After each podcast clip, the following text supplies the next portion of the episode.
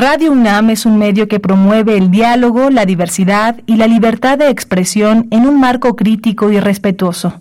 Los comentarios expresados a lo largo de su programación reflejan la opinión de quien los emite, mas no de la radiodifusora.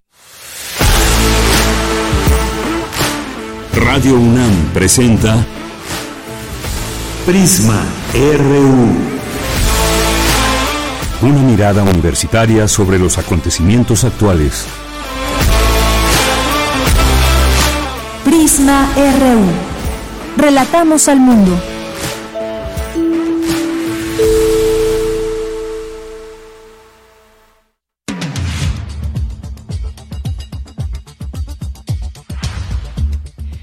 Buenas tardes, muchas gracias por acompañarnos aquí en Prisma RU. Estamos estrenando mes, febrero, el segundo mes del año 2024, con mucho gusto como siempre y con mucha información. Soy de Yanira Morán, a nombre de todo el equipo, le damos la bienvenida a este espacio. Vamos a tener los siguientes temas. Ya ven que advirtió un magistrado de incidencia del crimen organizado en elecciones, qué respuestas hay, pero sobre todo un análisis sobre el tema que haremos con la doctora Mariela Díaz Sandoval doctora en Ciencias Sociales y eh, también investigadora de la Universidad Autónoma de Guerrero. Abordaremos este tema, ya también hay respuestas de candidatos, qué hay en todo esto eh, en México, que puede ser algo que llegue a empañar las elecciones, pero cuáles son las reacciones y el análisis lo veremos con ella. Vamos a platicar también de pues, directivos de Meta o Facebook, TikTok y otras grandes tecnológicas, está también Instagram, responden en el Senado de Estados Unidos sobre el impacto de las redes sociales en los adolescentes, así como sirve para generar redes de amistad y muchas cosas positivas, también tienen su parte quien la usa para cuestiones negativas. Y bueno, pues hay gente que ha sido afectada. Y personas, sobre todo adolescentes que han sido afectados por eh, a través más bien de estas redes sociales. Lo platicaremos con el maestro Luis Ángel Hurtado Razo, director de Tecnopolítica. Vamos a tenerles también una invitación a una instalación en Casa Mérida. Ya nos contará la artista mexicana Jimena Alarcón. En nuestra segunda hora vamos a hablar de capitalismo, un modelo para desarmar, un tema central de la reciente edición de la revista Otros diálogos de El Colegio de México. Vamos a platicar con la profesora e investigadora del Centro de Estudios Económicos de este colegio, la doctora Laura Juárez. Vamos a tener también aquí la sección de cine hoy. Le mandamos un saludo al maestro Carlos Narro y no nos va a poder acompañar, pero tendremos sección de cine. Vamos a tener también la información cultural nacional e internacional y por supuesto de nuestra universidad. Es la una con seis minutos y desde aquí relatamos al mundo.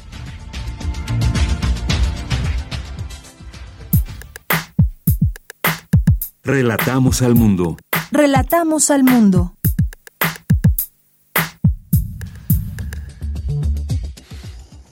Bien, y nos vamos ahora al resumen de la información con Iván Martínez. Iván, muy buenas tardes. Buenas tardes, Deyanira, muchas gracias. Iniciamos con la información universitaria. En el curso realizado por la Coordinación para la Igualdad de Género de la UNAM, Transformar Perspectivas, las y los usuarios conocerán las historias del establecimiento de los derechos humanos y las luchas feministas. En Oaxaca otorgan la medalla 7 de julio al Geoparque Mundial UNESCO Mixteca Alta proyecto, en el que participa el Instituto de Geografía de la UNAM. En el marco del seminario 420 que organiza el Instituto de Investigaciones Jurídicas de la UNAM, se llevó a cabo la sesión sobre cannabis, derechos y regulaciones, el caso de México y Argentina.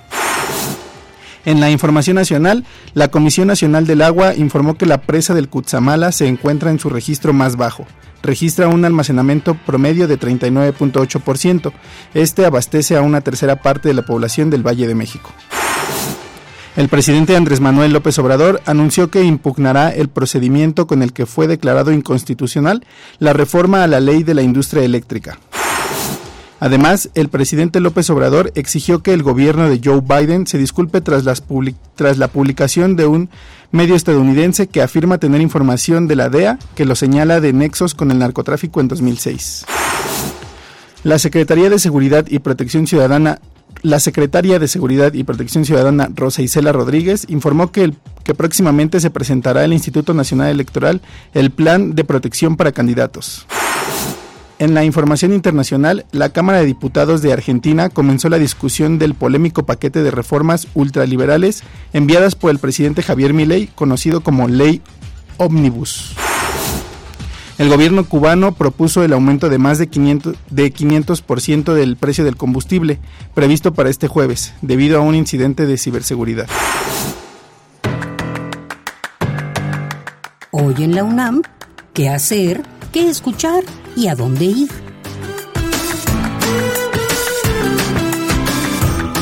Hoy es jueves de Gaceta UNAM y en su portada nos presenta el tema Biosensor para detectar el virus del papiloma humano. Conoce todo acerca de este proyecto multidisciplinario encabezado por la Facultad de Ciencias, que ganó el premio del Programa de Incubación de Emprendimientos Científicos en Salud 2023. Además, en la publicación universitaria podrás consultar el estudio realizado por investigadores universitarios que da cuenta de un cambio cultural hacia una dieta globalizada, la cual desplazó al maíz y las leguminosas. Toda la información se encuentra disponible en la Gaceta de la De hoy jueves primero de febrero. Ingresa al sitio oficial gaceta.unam.mx. Acompaña a Elvira Lisiaga en una emisión más de la serie radiofónica Revista de la Universidad. El programa de hoy jueves primero de febrero aborda el tema Desigualdad desde la perspectiva de las mujeres sonideras. Marisol Mendoza, promotora feminista cultural del fenómeno sonidero nacional y fundadora de Musas Sonideras, conversa con Elvira Aliciaga. Sintoniza hoy el 96.1 de frecuencia modulada en punto de las 16 horas después del corte informativo. Aún puedes inscribirte en el taller Voz tu Voz impartido por Elena de Aro. Pondrás en práctica y mejorarás tus habilidades para la locución y lectura de textos literarios, poemas, cuentos para niños y de literatura fantástica. Este curso será impartido en línea los días sábado, del 3 de febrero al 23 de marzo, de 11 a 13.30 horas. Para mayores informes consulta las redes sociales y el sitio oficial de nuestra emisora. Para Prisma RU, Daniel Olivares Aranda.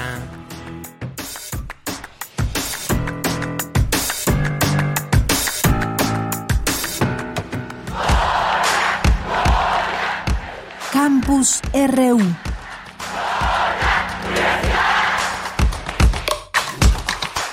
Una de la tarde con 10 minutos. Vamos a nuestro campus universitario en este primer día de febrero. Presentan el curso Transformar Perspectivas sobre Igualdad de Género y Derechos Humanos. Cindy Pérez Ramírez nos tiene la información. ¿Qué tal, Cindy? Muy buenas tardes. ¿Qué tal, Deyanira? Es un gusto saludarte. Muy buenas tardes. Este curso realizado por la Coordinación para la Igualdad de Género de la UNAM, SIGU, y la Coordinación de Universidad Abierta, Innovación Educativa y Educación a Distancia, nos permitirá conocer la historia del establecimiento de los derechos humanos y las luchas feministas. El curso es gratuito, en línea y para todo público. Escuchemos a Mónica Quijano, directora de Educación para la Igualdad de la Coordinación, SIGU. Este curso está pensado en cuatro unidades o cuatro módulos. El primero, en el primero, pues, obviamente abordamos el tema de qué es esto de los derechos humanos, ¿no? Un poco qué son, eh, por qué, o sea, por qué son importantes, eh, de qué hablamos cuando hablamos de los derechos humanos, dónde los podemos encontrar. Pero la particularidad de este curso en especial es que nos interesa ver estos derechos humanos con lentes violeta, es decir, con perspectiva de género. Aranza Alvarado, representante de la Coordinación para la Igualdad de Género, destacó que este tipo de cursos ofrecen la posibilidad de realizar una traducción de grandes conceptos. Conceptos que luego pueden estar atravesados desde cierta mirada tanto legal, ¿no? O como cierta mirada teórica, pues los cursos MOOC también nos permiten hacer esta onda de la traducción, porque justo como que nos permiten acceder a un lenguaje mucho más accesible, más amigable, ¿no? Este tipo de discusiones que luego, pues, la verdad es que en los contextos cotidianos que están presentes, pero luego también nos hacen falta ciertas herramientas para poder traducir esta serie de, de situaciones, contextos, historias, trayectorias, ¿no? Deyanira, el curso Transformar Perspectivas sobre Igualdad de Género y Derechos Humanos está disponible en Coursera, inicia hoy y tiene una duración total de siete horas. Lo interesante es que las personas pueden realizarlo a su propio ritmo, lo que brinda flexibilidad para adaptarse a sus horarios y compromisos. Este es mi reporte. Cindy, muchas gracias. Buenas tardes. Muy buenas tardes. Vámonos ahora con la siguiente información de mi compañera Virginia Sánchez. Se aborda en seminario la situación de los derechos y regulaciones de la cannabis en México y Argentina. ¿Qué tal, Vicky? Buenas tardes. Hola, ¿qué tal, Deya? Muy buenas tardes a ti y al auditorio de Prisma RU. La salida del cannabis en el mundo es colectiva y desde esta mirada se conformó el libro Cannabis, una cuestión de derecho, donde se muestra cómo en Argentina la jurisprudencia y la doctrina vincula y regula la cannabis desde un enfoque de materia penal por ser una sustancia prohibida e incluida dentro de la lista de estupefacientes por lo que en este libro se plantea por qué se debe separar el derecho penal del cannabis y una de las razones es porque debe enmarcarse su uso medicinal. Así lo señaló Maximiliano Carlinis, académico de la Facultad de Derecho de la Universidad de Buenos Aires y especialista en Derecho y Cannabis, durante el seminario 420 Cannabis, Derechos y Regulaciones que organiza el Instituto de Investigaciones Jurídicas, donde en este caso se abordó el caso de Argentina. Escuchemos a Carlinis. Cuando caemos en esa conclusión o cuando concluimos que hay que despenalizarlo porque la realidad nos está bofeteando y porque antes había algunos mitos acá en Argentina respecto de la teoría del escalón, de que era la droga de, la droga de inicio para otras drogas, eh, había otros mitos también arraigados que quemaban neuronas. Hoy la realidad nos dice, el mundo nos dice y el mundo que la prohibió o los Estados Unidos de Norteamérica a través de las de universidades prestigiosas que hay muchas patologías y que el cannabis es salud y es una medicina. Entonces yo creo creo que el prohibicionismo, de alguna manera, se cavó su propia tumba al reconocernos o al obligar a reconocernos en nuestro país como enfermos para poder acceder a la sustancia. Asimismo, señaló, se aborda el cómo se ha buscado la regulación de la industria de cannabis, que en el caso de Argentina, esta legislación plantea una cadena larga para la despenalización, como fue la ley 27669 que regula dicha industria y que es complementaria de la 27350 de cannabis medicinal que dice otorgará licencias para licenciar lo que es la cannabis psicoactiva y para el cáñamo industrial. Escuchemos lo que dijo Alberto que va a haber una licencia de producción, que va a haber una licencia de procesamiento que solo se va a otorgar a laboratorios autorizados por la ANMAT, que además se va a otorgar una licencia que es de logística, que va a tender a transportar la materia vegetal o los esquejes o lo que eventualmente requiera la industria, y otra que va a ser de comercialización y de exportación. Son cuatro licencias. Esta es la cadena larga que ve el Estado argentino o que vio el Estado argentino para desarrollar. Esto es un productor primario que se la da a un laboratorio para que el laboratorio procese y saque los derivados, lo ponga en la farmacia y la farmacia se lo dé al consumidor final. Esta sería la línea larga. Sin embargo, señor el experto, en este momento en Argentina se viven momentos de incertidumbre y la clase dirigente ha soslayado el tema de esta regulación y hasta el momento no se ha otorgado una sola licencia, por lo que se plantea que la salida por ahora sea a través de las asociaciones civiles y que dejen a la iniciativa privada regular y solventar la demanda interna de cannabis. De ella, esta es la información.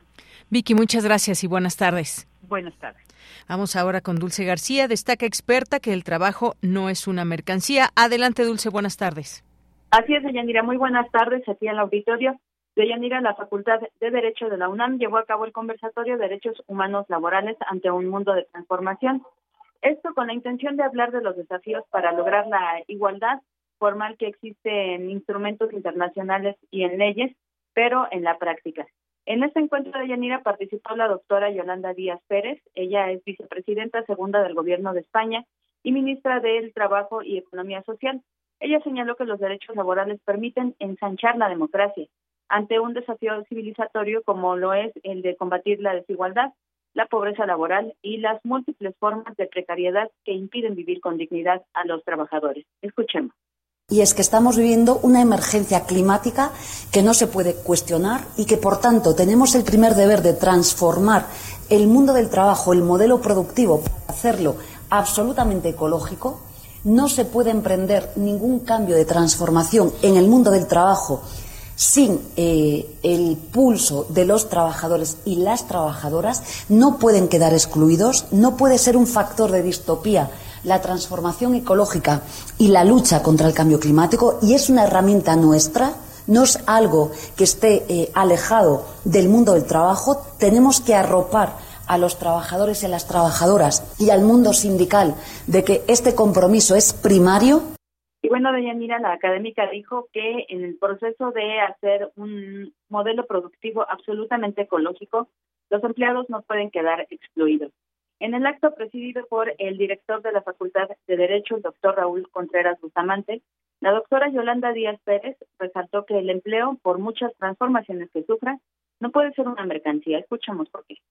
La primera aseveración que quiero hacer es que mm, las transformaciones son absolutas. No tiene nada que ver el mundo eh, fordista del siglo XX con el mundo del siglo XXI en el que lo normal es que un trabajador de eh, España pueda estar trabajando digitalmente, una trabajadora, con Australia, con Canadá o eh, en relaciones em, económicas transnacionales que complican o dificultan y apasionan más las relaciones jurídicas que estamos eh, creando en todo el desarrollo del siglo XXI. Deyanira, la doctora Yolanda Díaz Pérez dijo que en la actualidad el ámbito laboral tiene una mirada profundamente masculinizada, lo que debe modificarse legislativamente con prácticas sustanciales que permitan aseverar que hoy la empresa puede ser mejor. La académica detalló que esa feminización que se propone incluiría la negociación colectiva e incorporar en el trato entre sindicatos y empresarios las garantías fundamentales de las mujeres y también de las personas LGBT. Esto para avanzar hacia un lugar donde la democracia sea real. Esta es la información. Dulce, muchas gracias. Buenas tardes. Continuamos. Tu opinión es muy importante. Escríbenos al correo electrónico prisma.radiounam@gmail.com. Bien, continuamos y viene un proceso muy importante, muy fuerte en México, donde se llevarán a cabo elecciones, muchos cargos eh, de elección popular y estará pues la elección presidencial también, que será muy importante y comenzarán en su momento las campañas según el calendario del Instituto Nacional Electoral. ¿Qué hay en todo esto? Bueno, eh, dentro de este escenario que viene, el magistrado Felipe de la Mata advierte sobre la incidencia de crimen organizado en las elecciones. Esto fue lo que dijo. Eh, pues el magistrado del Tribunal Electoral del Poder Judicial de la Federación advierte sobre esta incidencia en las elecciones de México y la necesidad de hablar sobre este tema para que se pueda atender. Y bueno, pues en su conferencia magistral Elecciones y Crimen Organizado, que ha impartido en varias instituciones, eh, describió que la injerencia del crimen organizado en los procesos electorales es quizá el problema más importante que se va a enfrentar todo el sistema electoral mexicano. Y pues ha habido respuestas, ha habido opiniones al respecto. Hagamos un análisis, ya está en la línea telefónica la doctora Mariela Díaz Sandoval. Ella es doctora en Ciencias Sociales con mención en Sociología por la Facultad Latinoamericana de Ciencias Sociales, sede México, Flaxo México, profesora investigadora de la Universidad Autónoma de Guerrero, miembro del núcleo académico de la maestría Ciencia Política en dicha institución y también es miembro del Sistema Nacional de Investigadores. ¿Qué tal, doctora Mariela? Bienvenida, buenas tardes. Hola, ¿qué tal? Muy buenas tardes, querida Deyanira. Muchas gracias. Buenas tardes. Gracias, doctora, por estar aquí. Mm, pues son declaraciones fuertes, digamos, en este sentido, porque una de las cuestiones que incluso hablarán seguramente muchas y muchos candidatos cuando estén en campaña, pues es acabar o enfrentar al crimen organizado, acabar con el narcotráfico y demás. Y sin embargo, bueno, pues vemos esta declaración de este magistrado en referencia a que puede haber esta mano desafortunadamente o esta incidencia del crimen organizado en las elecciones. ¿Cómo, cómo leerlo en un contexto como el que tenemos en México, doctora? Muchas gracias, Deyanira. Bueno, no se trata de una declaración menor y debemos además situarla como en dos niveles. En una, en este sistema de pesos y contrapesos en, en donde los titulares de estas instituciones importantes, órganos autónomos u otros poderes pueden eh, hacer declaraciones de manera libre y por otro lado también situarlas pues en esta en este contexto de divergencias entre estos poderes lo que eh, sin duda no podría eh, hacernos obviar una realidad existente en México que es pues el tema de la la participación del crimen organizado, la violencia generada por el crimen organizado, que además la notamos de manera muy intensa previo y posterior a, procesos electorales.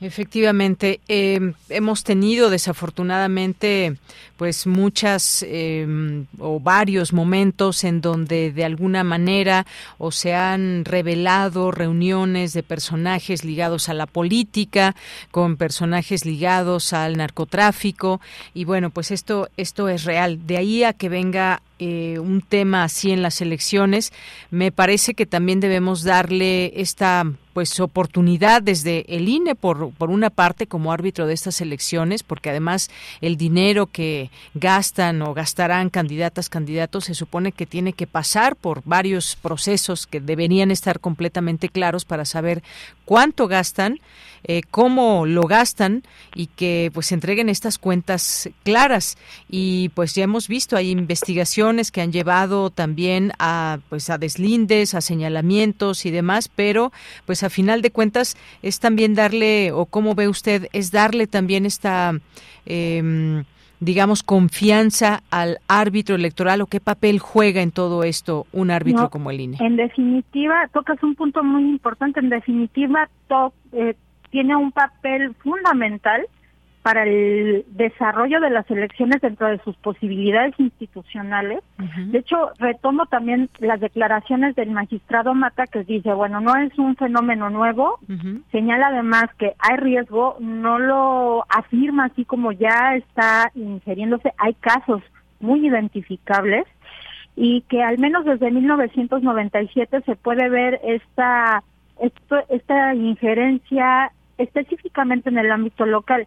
Y esto que señalas del papel del INE sin duda es muy importante porque aun cuando en 2006 sí se ve un incremento en el número de homicidios, que de acuerdo con datos del INEGI y que ese es un indicador muy importante para medir la violencia en el país, aún así pues se han instalado pues el 90 estamos por sobre el 97% de la instalación de las casillas, lo que no implica que ya en en ciertos territorios no haya problemas a la hora de llevar a cabo elecciones. Y de hecho, hay hasta investigaciones, por ejemplo, cito una de Aldo Ponce, investigador del CIDE, que él muestra con base en datos, es un texto ya, eh, tiene algún tiempo, si no me equivoco es de 2012, 2013, pero en este texto él, él señala precisamente que a nivel local en específico es donde se ve esta injerencia del crimen organizado, ya sea poniendo candidatos o amedrentando a la población,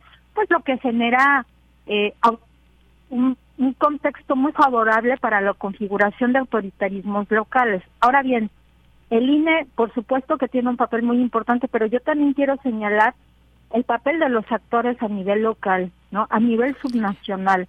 Me refiero específicamente a gobernadores, a actores políticos y partidistas quienes también tienen una responsabilidad en, en la violencia o más bien en estas dinámicas violentas en controlar o menguar estas actividades del crimen organizado y creo que también hacia allá tenemos que dirigir la atención. ¿Qué están haciendo los gobiernos a nivel local dentro de sus posibilidades para garantizar que las elecciones pues no tengamos no se exacerbe la violencia político-electoral.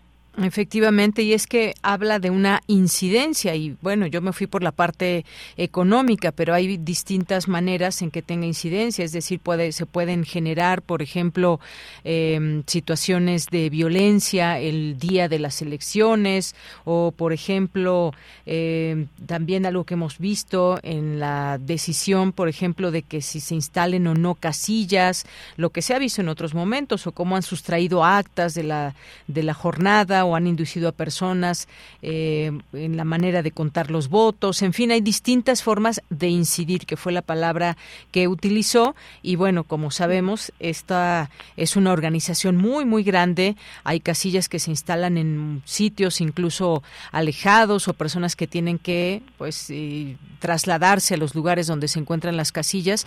Pero todo esto también se hace pues un recuento de los daños, lo hemos visto en otros momentos, en otras elecciones, para que a final de cuentas, pues lo que hemos visto hasta el momento es que no ha permeado de una manera em, tan predominante que se puedan echar abajo elecciones. Eso sí lo hemos visto también de manera muy clara, doctora. Claro, eh, sí, me parece que al menos en esa parte la democracia electoral en México está bastante consolidada, tiene sus instrumentos y su, ingeniería bastante sólida, que afortunadamente no hemos llegado a ese momento. Y, y sí hacer hincapié también en esto que tú señalabas, que en efecto, ya el día de la elección pueden presentarse estos fenómenos no solo por parte de crimen organizado, sino también esto de actores políticos, porque al final eh, la autoridad más importante el día de la elección pues son los funcionarios de casilla que se quedan en una vulnerabilidad, sobre todo en contextos con altos niveles de violencia, que insisto, están muy localizados a nivel municipal. Y esa es una realidad que no debemos no debemos eh, omitir. Estamos frente a una gran fragmentación de las bandas del crimen organizado que además tienen un, un repertorio de acción cada vez más violento y está y es usado de manera generalizada contra la ciudadanía ¿no? Esa, esas ya son estas prácticas que tienen los criminales y que además a mí me preocupa bastante hablando desde la experiencia de Guerrero, ¿no? Que en contextos de emergencia pues empiezan a configurar también estas posiciones de las bandas del crimen organizado y la violencia pues comienza también a exacerbarse. Después del huracán Otis eh, estaba como digamos que eh, entre, comillas un poco tranquilo, pero ahorita ya la violencia comienza a hacerse presente por medio de los homicidios, eh, de los sicarios en, en las zonas eh, importantes del puerto de Acapulco. Entonces, y, y, eso también ocurrió en el contexto de la pandemia, ¿no? Por eso pongo atención en el, en el tema de las de, de las emergencias naturales, emergencias sanitarias en ese momento, donde en el contexto de, de la pandemia del COVID-19, bandas del crimen organizado repartieron despensas, ¿no? Porque las actividades del crimen organizado pueden ir desde hacer este trabajo en la elección, ¿no? De repartir, financiar candidatos hasta construir bases de apoyo, lo que lo hace, lo que convierte en algo difícil de enfrentar. Efectivamente.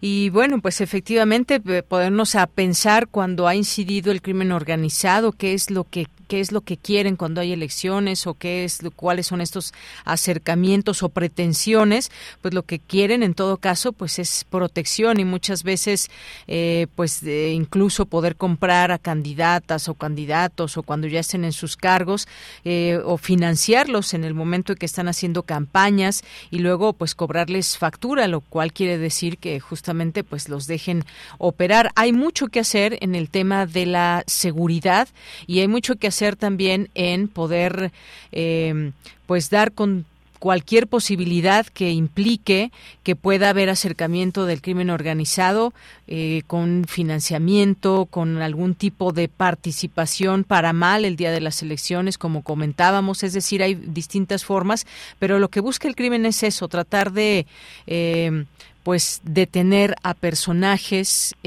comprados o financiados en su momento y luego hemos visto también cómo han estado en peligro muchas autoridades que quieren hacerle frente al crimen organizado. Hemos tenido asesinatos, hemos tenido ataques que, bueno, donde han salido bien librados en su mejor momento las personas que son atacadas cuando pues se sienten vulnerados, cuando hay personas nuevas que llegan y que no se dejan corromper. Eso también lo hemos lo hemos visto, doctora.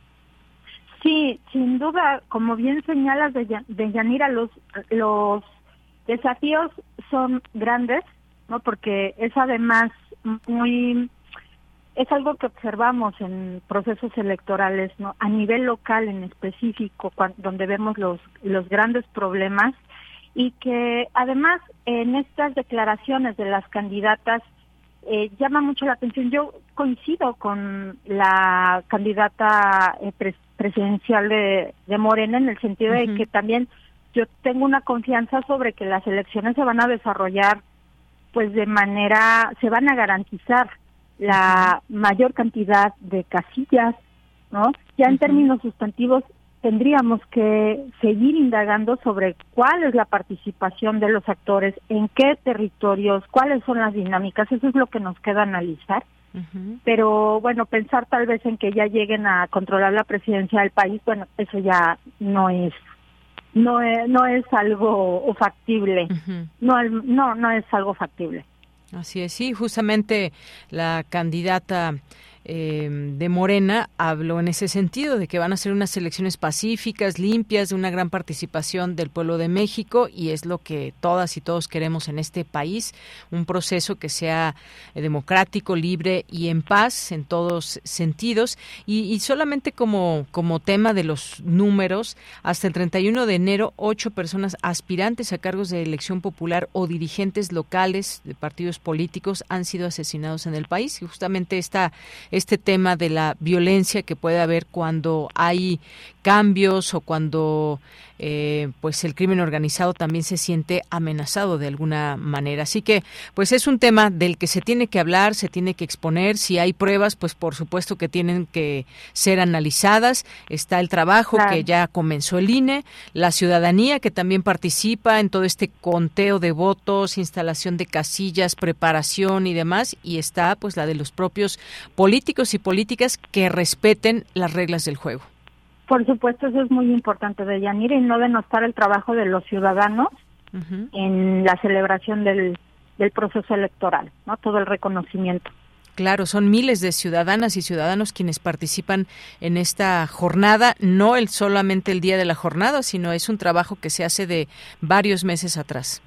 Claro que sí, Deyanira, de acuerdo contigo. Muy bien, pues doctora, muchas gracias por conversar con nosotros de estos temas que son importantes y que pues hay que estar al, al, tanto de ellos y si se tienen elementos, pues dar al fondo con investigaciones en todo caso, porque sí, efectivamente el crimen organizado tiene muchas formas de operar y entre ellas pues está el, el interés de cooptar personas que puedan eh, que puedan pues facilitarles actividades y si hay acaso alguna persona que le entre a ello, pues ahí están también la, la ley que debe estar presente en todo esto para castigar a quien lo haga. Muchas gracias, doctora.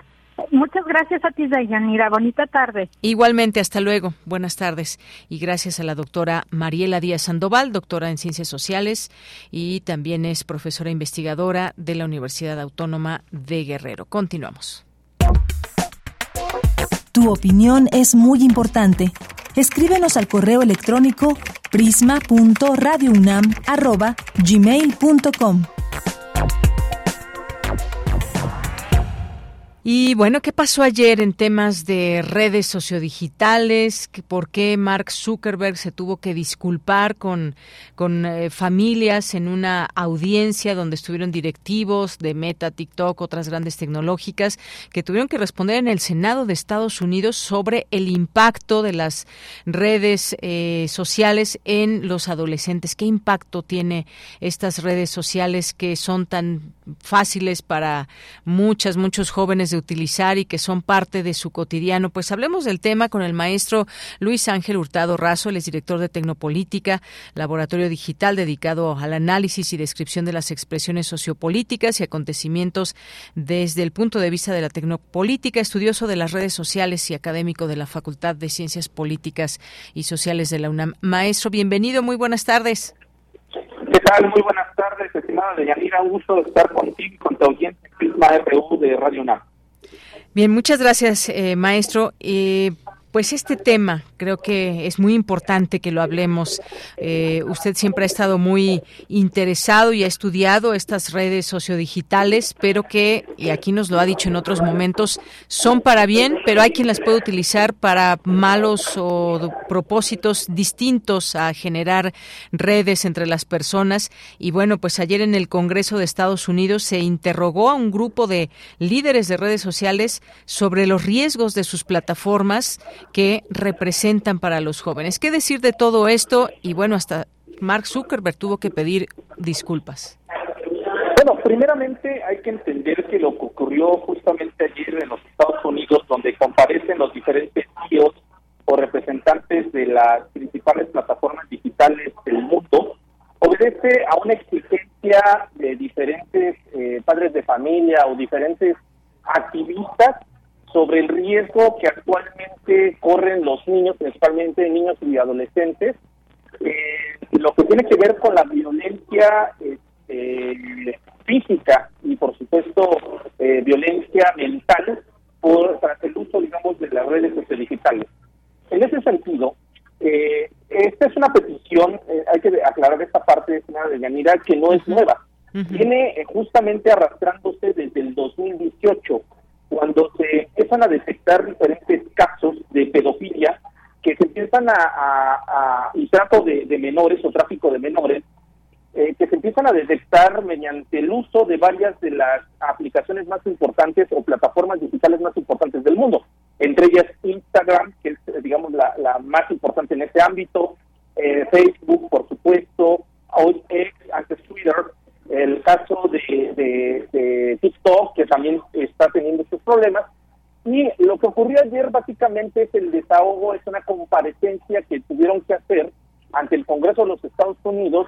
Los tíos que justamente tienen que ir a dar una explicación, una explicación de cuáles son las medidas que están haciendo estas plataformas, cuáles son las medidas que están haciendo estas plataformas para frenar algo que eh, vamos a sintetizar en un concepto que yo he estudiado y por supuesto hemos elaborado estudios a partir de ello, que es el grooming. El grooming es un fenómeno que está ocurriendo precisamente en el mundo, principalmente en el mundo digital, en donde hay diferentes actos de eh, violencia digital, hay que decirlo así, en contra de los menores. Eh, y en ese sentido, ayer las eh, diferentes, los diferentes tíos tuvieron que explicar qué están haciendo sus plataformas o qué han hecho sus plataformas para frenar el incremento de grooming grooming eh, en el en el digamos en el ciberespacio por lo menos de sus este, plataformas. Y bueno en ese sentido ayer la noticia fue pues las disculpas públicas que hiciera Mark Zuckerberg el CEO de lo que hoy llamamos Meta eh, y él hace una disculpa pública frente a los afectados en este caso los padres de, de los menores eh, pero eh, básicamente lo que hace es un control de daños, que se conoce precisamente en la comunicación como control de daños, para tratar nuevamente de tapar tapar la imagen negativa que tiene eh, su empresa, su conglomerado, el conglomerado Zuckerberg, que es eh, Facebook, Instagram, WhatsApp, etcétera, etcétera. En ese sentido, lo que hace es un control de daños. ¿Qué quiere decir esto? ¿Por qué la disculpa pública de Mark Zuckerberg fue la que más respondió los medios de comunicación? porque precisamente trata, trataron de construir una narrativa en la cual Zuckerberg es empático con la, la situación que ha ocurrido por los hechos o eh, el, eh, eh, el efecto grooming en sus plataformas digitales. ¿Por qué no se ha escuchado o no tuvo tanta resonancia en las comparecencias de los otros testigos de las otras plataformas? Porque básicamente lo que hizo y hizo muy bien ahí Superman fue tratar de construir un marco conceptual de su imagen pública frente a la sociedad diciendo yo soy empático, yo estoy con ustedes y perdónenme, pero yo no controlo a las personas en mi red social, pero sí puede controlar, digamos, la velocidad del vehículo, sí puede eh, condicionar eh, si el conductor puede tener las ventanas bajas o las puede bajar, puede, llegado un momento, eh, utilizar el limpiaparabrisas. Esto es una metáfora prácticamente del el conductor o de los usuarios en las redes sociales.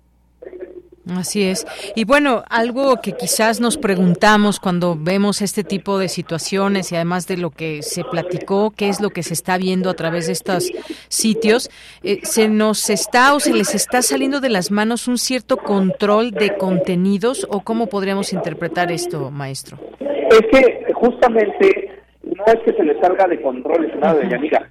Las plataformas son conscientes, y hablo en general, de que si ellos ponen un candado para que el conductor no exceda, digamos, los 80 kilómetros por hora, lógicamente la gente pues puede empezar a aburrir o se puede ir a otra plataforma donde sí existan las libertades. ¿Me explico? Entonces, los mismos conglomerados eh, son conscientes de los riesgos que conllevan el uso de sus plataformas, pero deciden precisamente, deciden precisamente omitirlos con la premisa de decir es que no puedo violentar las libertades del usuario. y cuando hablo de libertades es la libertad de expresión, el derecho a las audiencias, el derecho a la información, que siempre se amparan de eso. Pero ellos sí pueden en llegado un momento autorregular esto, pero no lo quieren hacer porque fácilmente pues ellos perderían usuarios y el mayor activo en las redes digitales el mayor activo, el principal activo que los hace valer lo que valen actualmente miles de millones de dólares, es el número de usuarios que tienen. Y si empiezan a perder ese número de usuarios, lógicamente su valor empieza a disminuir. Y hay, que entender que estas plataformas no son plataformas de interés social. ¿Qué quiere decir esto? Que sean colectivas en las cuales todos intervengamos, todos las usemos para el bien común.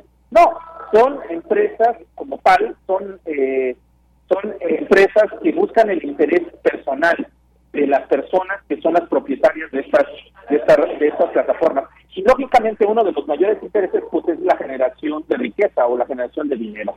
Y lógicamente pues no van a buscar perder ese poder adquisitivo o ese poder económico por el bien común. Efectivamente, y bueno, pues ahí está eh, más nos vale saber los riesgos que implica el uso de las redes sociales y los términos que hemos platicado aquí muchas veces, que finalmente al subir contenidos, desde fotografías, datos y demás, pues ya, mm, ya nos despegamos de ser los únicos dueños de estos datos. También se los entregamos a estas plataformas y desafortunadamente quien las usa para mal. Ayer estuvieron familias y víctimas de estas eh, personas que pues en ocasiones pues desafortunadamente han pasado por muy malos momentos. Se mencionaba también mucho eh, la parte de Instagram, que es una de las de las plataformas también más utilizadas, maestro. Sí, totalmente. En ese sentido, eh, Yanira, para que también la audiencia entienda, eh, justamente los dueños de los medios digitales o de las plataformas digitales le dejan, digamos, todas las facultades y todas las responsabilidades a los usuarios. Y lógicamente ahí ellos sabiendo de, de, de, de, pues el desconocimiento de los riesgos y por supuesto de del uso de las redes sociales, pues se amparan de ello, ¿no? Pero en ese sentido, eh, y esto para que le entienda la audiencia, yo soy un gran promotor de ello, eh, debemos de, de, hacer énfasis en el derecho, eh, el derecho a la alfabetización o la educación para los medios. Es muy importante eso, porque eso nos va a permitir en determinado momento saber y cada vez que usamos una de estas plataformas cedemos nuestros derechos, nuestros contenidos no son nuestros, pasan a ser propiedad de las plataformas.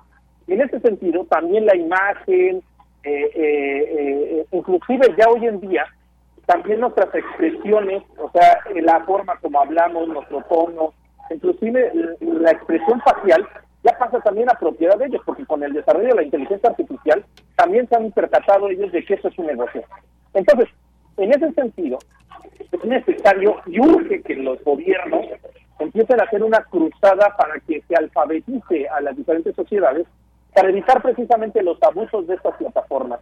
Eh, no es la primera vez que Mark Zuckerberg pide disculpas, es la tercera vez que acude al Congreso de los Estados Unidos a pedir disculpas. El primero de ellos por el caso Cambridge Analytica, el segundo de ellos por la filtración también de datos eh, por el caso de Edward eh, Snowden, y posteriormente ahora lo vemos pidiendo disculpas por las víctimas en el caso de la violencia digital en contra de los menores. En ese sentido, lo que debe de pensar entonces la sociedad y lo que debe de empezar a hacer es una acción colectiva en la donde se presione también a las empresas, pero también se presiona a los gobiernos pues para que las personas sepan utilizarlo. Yo cada 30 de abril soy promotor de decirle a los papás y a las mamás, decirles, no suban fotos de sus hijos, o cada vez que entran a las escuelas, o el 10 de mayo en los festivales, mm. no suban fotos de sus hijos, porque en ese momento son presas precisamente de las personas, en este caso del crimen organizado, o personas que, que utilizan estos espacios para hacer mal uso de las de, de las imágenes que comparten.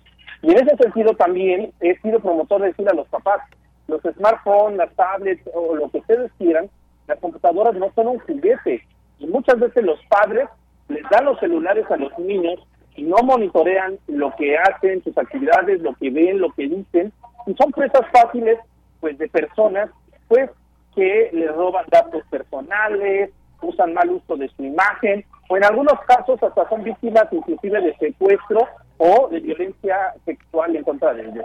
Entonces, todo esto se puede prevenir, sí se puede prevenir, pero es una coparticipación en la cual el gobierno, la sociedad y las empresas digitales tengan que hacer un esfuerzo, de Yanira. Claro que sí. Bueno, pues con esto nos quedamos. Siempre importante tener en cuenta esta palabra, el saber que podemos prevenir este tipo de situaciones y es un esfuerzo colectivo también al utilizar estas eh, redes sociodigitales, cualquiera que ésta sea. Pues maestro Luis Ángel Hurtado Razo, muchas gracias como siempre por estar en este espacio de Radio UNAM Prisma RU. No, al contrario, estimada Deyanira, un gusto estar contigo en tu espacio y un saludo desde la Facultad de Ciencias Políticas y Sociales de la UNAM. Claro que sí, que ya escuchamos por ahí ese ambiente de la facultad. Muchas gracias, maestro. Gracias, hasta luego. Buenas Hasta luego, muy buenas tardes al maestro Luis Ángel Hurtado Razo, quien es director de Tecnopolítica. Y ese tema que sí atraviesa muchas cosas, el eh, a qué edad, creo que y además ya, ya lo hemos platicado en otros momentos, tanto con el maestro y otros expertos y conocedores del uso de las redes sociales o el uso, o el uso que les podemos dar e incluso tienen edades. Y estas edades, yo creo que en, la, en muchos casos, en muchos casos no se respeta el, el, acceder a estas redes sociales cuando se tenga la edad que se considera que ya se, te, se puede tener un eh, pues un mecanismo de defensa de cierta manera. Y a qué me refiero desde el saber que estamos cómo funciona una red social porque muchas eh, niñas y niños ni siquiera puedo decir que adolescentes estos ya acceden comúnmente a las redes sociales pero no saben quizás que tendrían que leer todos estos términos y condiciones porque no los van a leer son hojas y hojas a veces 20 30 muchísimas hojas. Y, y si a veces nosotros no lo leemos pues menos un niño que lo que quiere es acceder a los videos de TikTok, que quiere acceder a comunicarse con su grupo de amigas, de amigos, que quiere acceder incluso a, a, generar eh, trabajos escolares y utiliza estas plataformas, pero depende también de este núcleo familiar o escolar incluso donde se hablen de estos temas y de los riesgos que esto puede implicar y que tenemos que prevenir justamente situaciones que puedan ser adversas, sobre todo para niñas, niños, adolescentes, aunque también hay víctimas que son personas adultas. Así que enteremos, enterémonos más de lo que se tratan estas redes sociales, eh, leamos un poco más sobre los temas de privacidad, sobre lo que hacemos, lo que publicamos y quién, en, hasta dónde puede llegar. A, se han puesto a pensar, por ejemplo, esta cadena de tener, a ver, no vamos a exagerar porque hay quien tiene, tiene miles de amigos en, en, Meta, en Facebook, por ejemplo, pero supongamos que tiene un núcleo de 400 personas que tal vez conozca o no, pero que no puede tener como amigos cercanos a 400 personas. Y ustedes publican constantemente pues las fotos de su familia, de los lugares a donde acuden y demás. ¿Hasta dónde va esa cadena? ¿Hasta dónde llega eh, de personas que pueden ver estos contenidos y sobre todo para qué lo pueden utilizar? Que esto también es algo que debemos de tomar en cuenta. Imaginemos y leamos, informémonos sobre este tema y si nos gustaría que, eh, que toda esta información pues llegue de una forma en que ni siquiera nosotros mismos sepamos qué alcance tiene pero solo imaginarlo creo que nos puede dar un poco de pauta para saber qué estamos haciendo o cómo utilizamos o virar en, el, en el, la forma de usar las redes sociales. Ahí dejamos este tema, continuamos. Tu opinión es muy importante.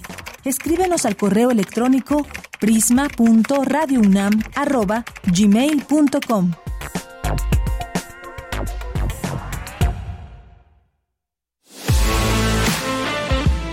Nacional RU.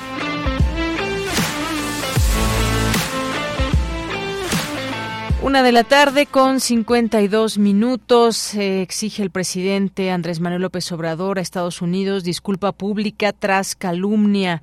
Y bueno, pues es que hubo eh, esta nota que leo de la jornada. Dice ante las filtraciones informativas de la Agencia Antidrogas de Estados Unidos, la DEA por sus siglas en inglés, que sin pruebas da a conocer datos de una presunta aportación de narcotráfico a su campaña en 2006, el presidente Andrés Manuel López Obrador exigió al gobierno del presidente Joe Biden una disculpa pública porque posteriormente instancias gubernamentales estadounidenses dijeron que no tenían confirmación de nada. Si no tienen pruebas, tienen que disculparse, aseveró el mandatario. Fíjense, muy interesante todo esto, cómo surge la información justo en estos momentos ya, ya eh, próximos a lo que será esta elección presidencial Habrá que leer toda esta trama desde las publicaciones, eh, quién las hace, cómo las presentan, las respuestas también que ha habido y análisis en torno a esto, respuestas de quienes han sido aludidos y sobre todo, pues también quienes más han hablado, incluso en los mismos medios donde se ha dado cabida a toda esta información y enterarnos bien de qué se trata. Lo que sí se puede decir hasta este momento es que no hubo elementos y que se cerró esa investigación en aquel 2006.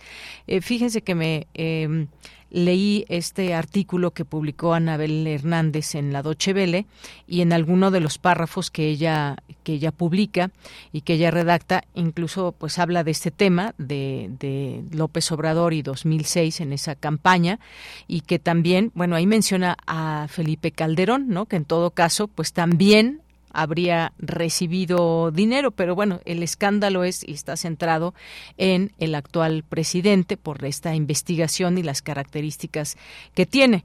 Bueno, un tema, como le digo, bastante fuerte, un tema del que se tiene que leer pues todas estas versiones y respuestas que han salido ante todo este tema delicado, por supuesto.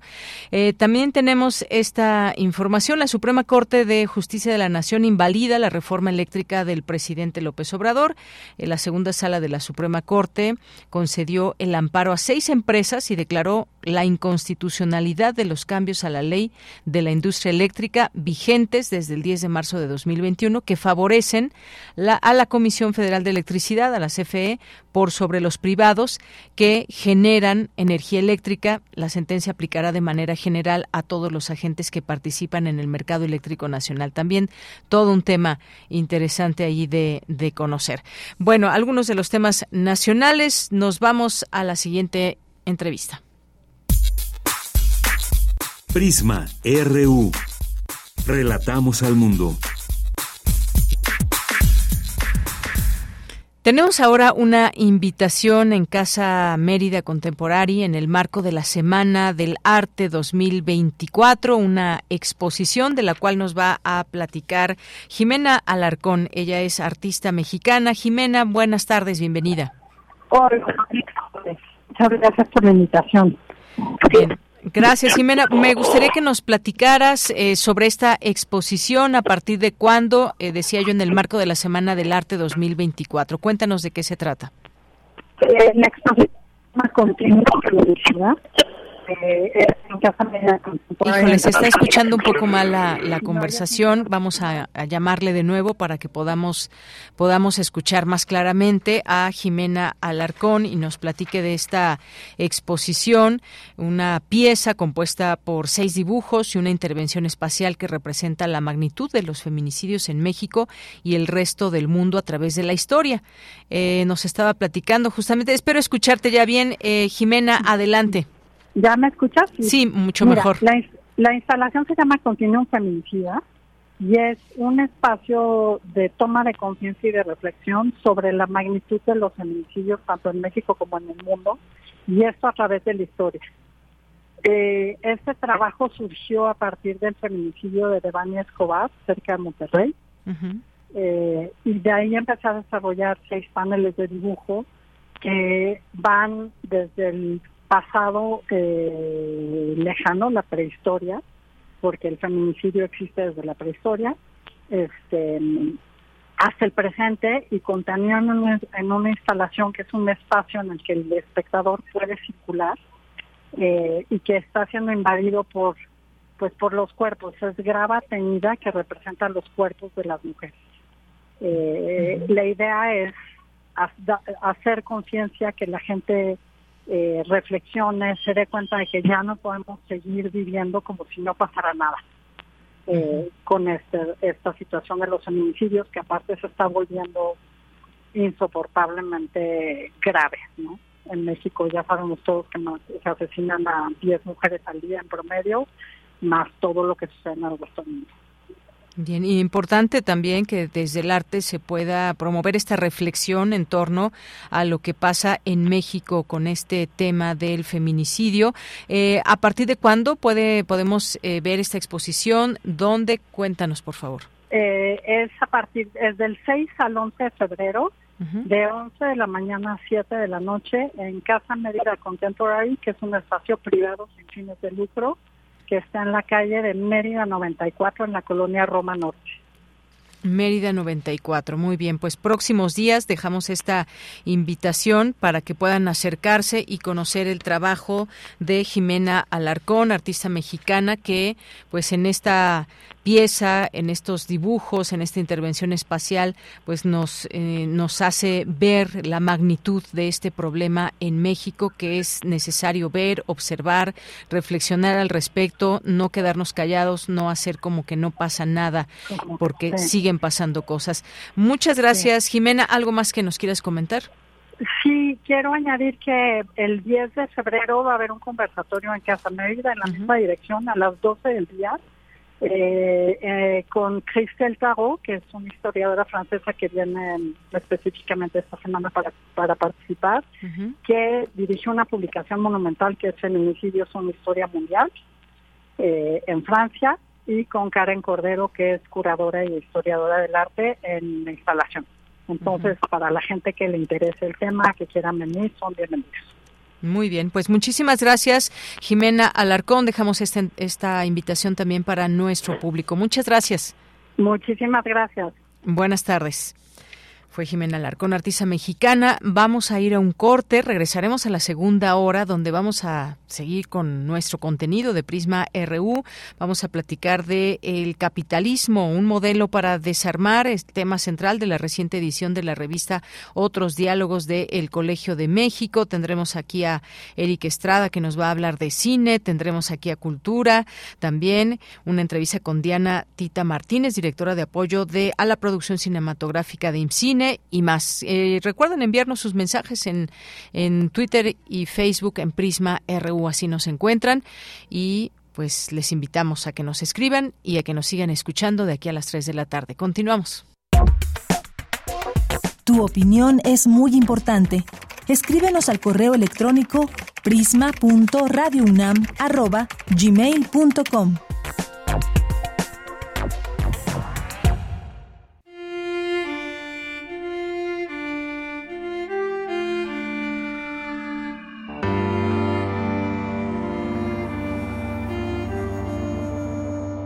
Escuchas Radio UNAM 96.1 en frecuencia modulada. Radio UNAM, experiencia sonora. Lo social, lo político, lo económico, lo cultural son fenómenos que nos competen a todas y a todos. Nada debe sernos impuesto porque tenemos una voz, una opinión, tenemos derecho a debate. Analiza lo que sucede en la sociedad en compañía de universitarios, juristas, especialistas y activistas. Con Diego Guerrero, los martes a las 16 horas por Radio UNAM. Experiencia Sonora. Con cada latido, las mentiras tiemblan. Con cada latido se acerca más la verdad. Con cada latido, los rencorosos tiemblan. Con cada latido, la incompetencia se va. Porque otro México es posible. Con seguridad, sin divisiones, con igualdad. Con cada latido nos acercamos más a la victoria, porque somos millones los que queremos para México un gobierno de verdad. PRD. ¡Arráncate México!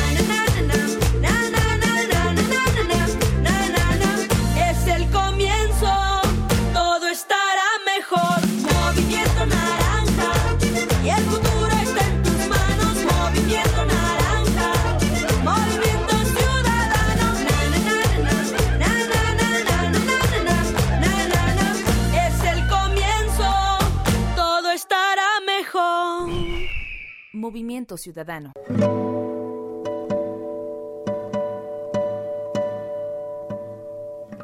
Hola, soy Ana Lara y los invito a descubrir quiénes son los compositores contemporáneos, qué escriben y quién los interpreta. La cita es todos los miércoles a las 18 horas en Nació una nueva música, por supuesto en Radio UNAM 96.1 FM, Experiencia Sonora.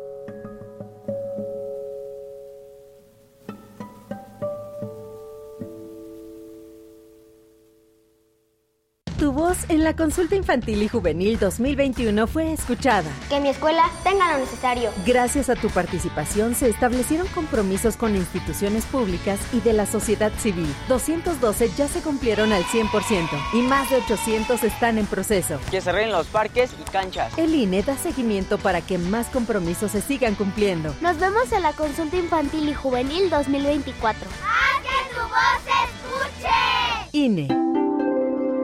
¿Tú qué quieres para México? Quiero lo mejor para México. Más oportunidades. Que podamos jugar y sentirnos seguros. Más empleo y bien pagado. Necesitamos de ustedes para que a México le vaya muy bien. ¿Ya tienes tu INE? A tus familiares y a tus amistades que viven en el extranjero, recuérdales que tramiten su INE y se registren para votar. Tienen hasta el 20 de febrero. En las próximas elecciones es importante que su voz sea escuchada. Mi INE es mi voz en México. INE. Queremos escuchar tu voz. Síguenos en nuestras redes sociales. En Facebook como Prisma RU y en Twitter como arroba PrismaRU.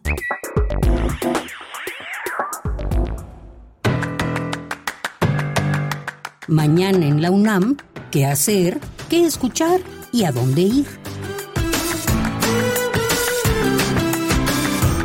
La Facultad de Ciencias Políticas y Sociales de la UNAM organiza la mesa redonda La importancia del estudio de los movimientos sociales y los derechos humanos en México, que contará con la participación de Manuel Vázquez, Roberto Bermúdez, Marx Arriaga y Edgar Tafoya. Las citas mañana viernes 2 de febrero en punto de las 13 horas en la sala Lucio Mendieta y Núñez de la Facultad de Ciencias Políticas y Sociales de la UNAM.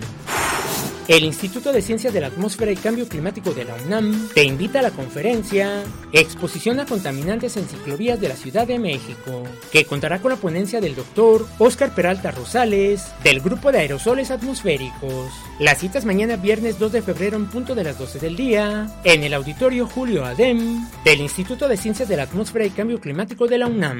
O sigue la transmisión en vivo a través de sus redes sociales.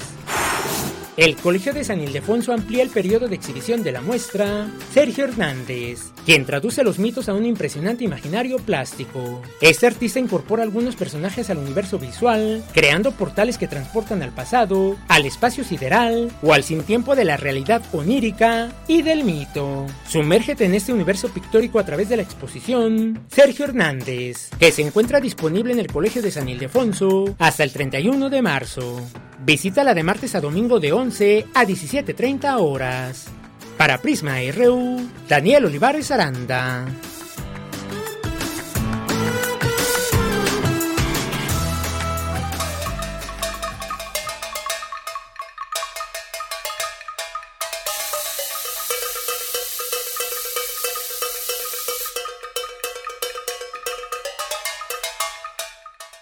Buenas tardes. Soy Armando Hidalgo, percusionista y coordinador del Festival Percusiva 2024, segunda edición. Los días jueves y viernes estaremos presentando una cartelera de conciertos gratuitos que estarán desde las 10 de la mañana a las 3 de la tarde y a las 5 de la tarde respectivamente, jueves primero, viernes 2 y sábado 3 de febrero, en la Plaza de las Artes y en el Salón de Usos Múltiples en la Escuela Superior de Música. Consulten la cartelera, nuestras redes sociales, Facebook como Percusiva e Instagram como encuentro.nacional.percusiones percusiva.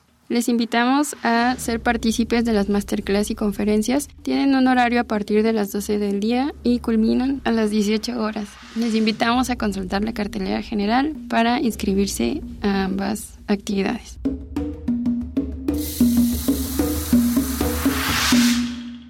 Bien, estamos de regreso aquí en Prisma RU. Muchas gracias por estar en esta sintonía 96.1 de FM y www.radio.unam.mx. Eh, les agradecemos su sintonía, sus mensajes que nos van eh, llegando. Eh, solamente precisando esto que les decía en este artículo de la Doche Vele de la periodista Anabel Hernández que dice en, en una parte de, la, de su nota que escribe, dice, de acuerdo a lo que se reveló durante el juicio llevado contra Joaquín Guzmán Loera, el Chapo llevado a cabo en la Corte de Distrito Este de Nueva eh, a multas de 2018 y principios de 2019. La organización criminal también destinó recursos a la campaña de Calderón durante su gobierno. El cártel de Sinaloa recibió protección por parte de diferentes autoridades, principalmente el secretario de Seguridad Pública Federal, Genaro García Luna. Además, una investigación y un caso que está y que ahí sí con pues los elementos que ha hallado Estados Unidos, pues se ha hecho esta investigación que mantiene allá y bajo proceso a Genaro García Luna para estar mucho más precisos en, en cómo lo mencionó la periodista. Bien, pues eh, saludamos aquí a las personas que están presentes en nuestras redes sociales. Lorenzo Sánchez nos dice, sin duda, los feminicidios son una terrible realidad que no debería existir. Ojalá los machos lo entendamos. Trabajo en un grupo contra la violencia machista. Un abrazo. Gracias, Lorenzo. Un abrazo también para ti. Eh, gracias por escribirnos. César Soto dice, el acceso a redes sociales es una adhesión automática de aceptar tácitamente incidencias y riesgos de terceros al limitar la responsabilidad empresarios de las plataformas digitales al renunciar al usuario, el usuario a dichas condiciones unilaterales. Javier Flores, un gran aplauso a la universidad por siempre tener estos grandes cursos pro derechos humanos e igualdad de género y además gratuitos para que ampliemos el conocimiento de la misma. Gracias, Javier. Eh, Rosario Durán, también aquí que nos comparte que empezó a ver una película. Ahora que vamos a recomendar películas. Ahora le preguntamos en un momento más a Eric Estrada a ver si ya la vio. Esta de eh, Sonido de Libertad. Nos dice que comenzó a verla, pero que le está costando mucho trabajo continuarla, que está muy cruda. Gracias, Rosario. Javier Flores, eh, saludos este día nublado a todo el equipo y a todos los radionautas. Muchas gracias, Javier. Sí, un día nublado. Alcanzamos apenas, y digo apenas porque eh, son 19 grados, estamos todavía en invierno, que bueno, para ser invierno 19 grados no es tan bajo. Aquí en la Ciudad de México, pues sí tenemos este ambiente, sobre todo cuando no sale el sol, pues se queda ahí estacionado como entre 19 y 20 grados el, la temperatura. Mañana se esperan hasta 24 grados y con sol. Vamos a ver cómo pinta el día. Por lo pronto, pues gracias, Javier, eh, perdón, Jorge Morán Guzmán nos dice qué podemos hacer ante el creciente abuso de los recursos informáticos. Una mesa al respecto es muy importante. Sí, también ya aquí vamos tomando en cuenta todos estos, estos eh, comentarios, también hablar del agua. Estamos ahí preparando algo para hablar de el agua. Ya ven que eh, ha sonado mucho este tema y que, pues, por supuesto, queremos entenderlo. Eh, ¿Quién más está por aquí? Muchas gracias a Gabani, Carlos Ríos. Gracias por los comentarios. Jorge, los derechos humanos laborales están muy dañados en México.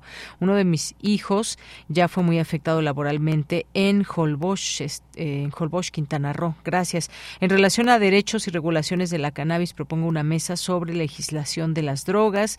Gracias. Y nos dice, ya es jueves. Feliz día igualmente, Jorge. Eh, muchos saludos también aquí a Belina Correa, Mario Navarrete, también aquí que nos muestra esta inmensidad nublada que hay el día de hoy en la Ciudad de México. Rosario, bienvenido febrero, que no nos falte el amor, la amistad, la alegría, la salud y la felicidad. Gracias, Rosario. Eh, mandamos saludos a Maribel Ruiz Martínez también, Alfonso de Alba Arcos, muchas, muchas gracias. Y aquí continuamos leyendo sus mensajes conforme vayan llegando. Luis M. García, muchos saludos, muchos saludos también te, te mandamos desde aquí. Y nos vamos ahora a la siguiente información. Otorgan medalla Geoparque impulsado por la UNAM en Oaxaca. Cristina Godínez con la información. Buenas tardes, Deyanira. Un saludo para ti y para el auditorio de Prisma RU.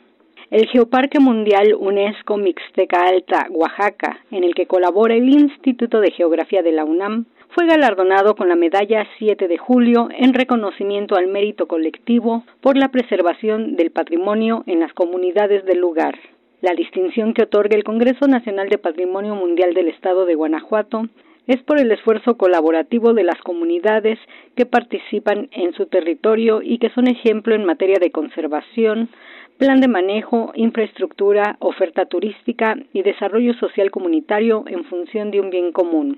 El coordinador científico del Geoparque, José Luis Palacio Prieto, recordó que esta distinción solo se había dado a personalidades por sus aportaciones académicas, como los historiadores Miguel León Portilla y Eusebio Leal, o los arqueólogos Eduardo Matos Moctezuma y Leonardo López Luján.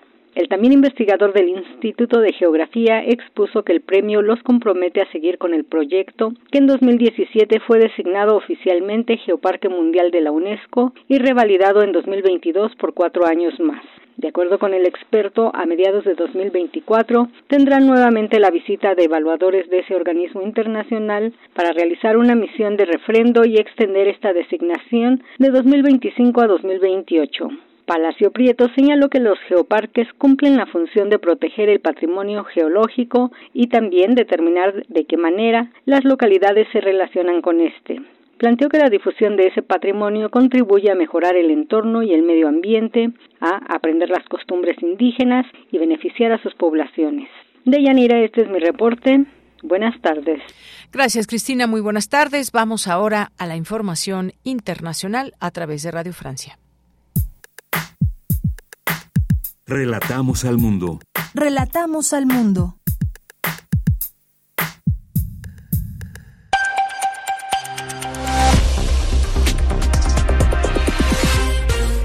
Bienvenidos al flash informativo de Radio Francia Internacional. Hoy es jueves 1 de febrero. En los controles técnicos nos acompaña Víctor Mathieu.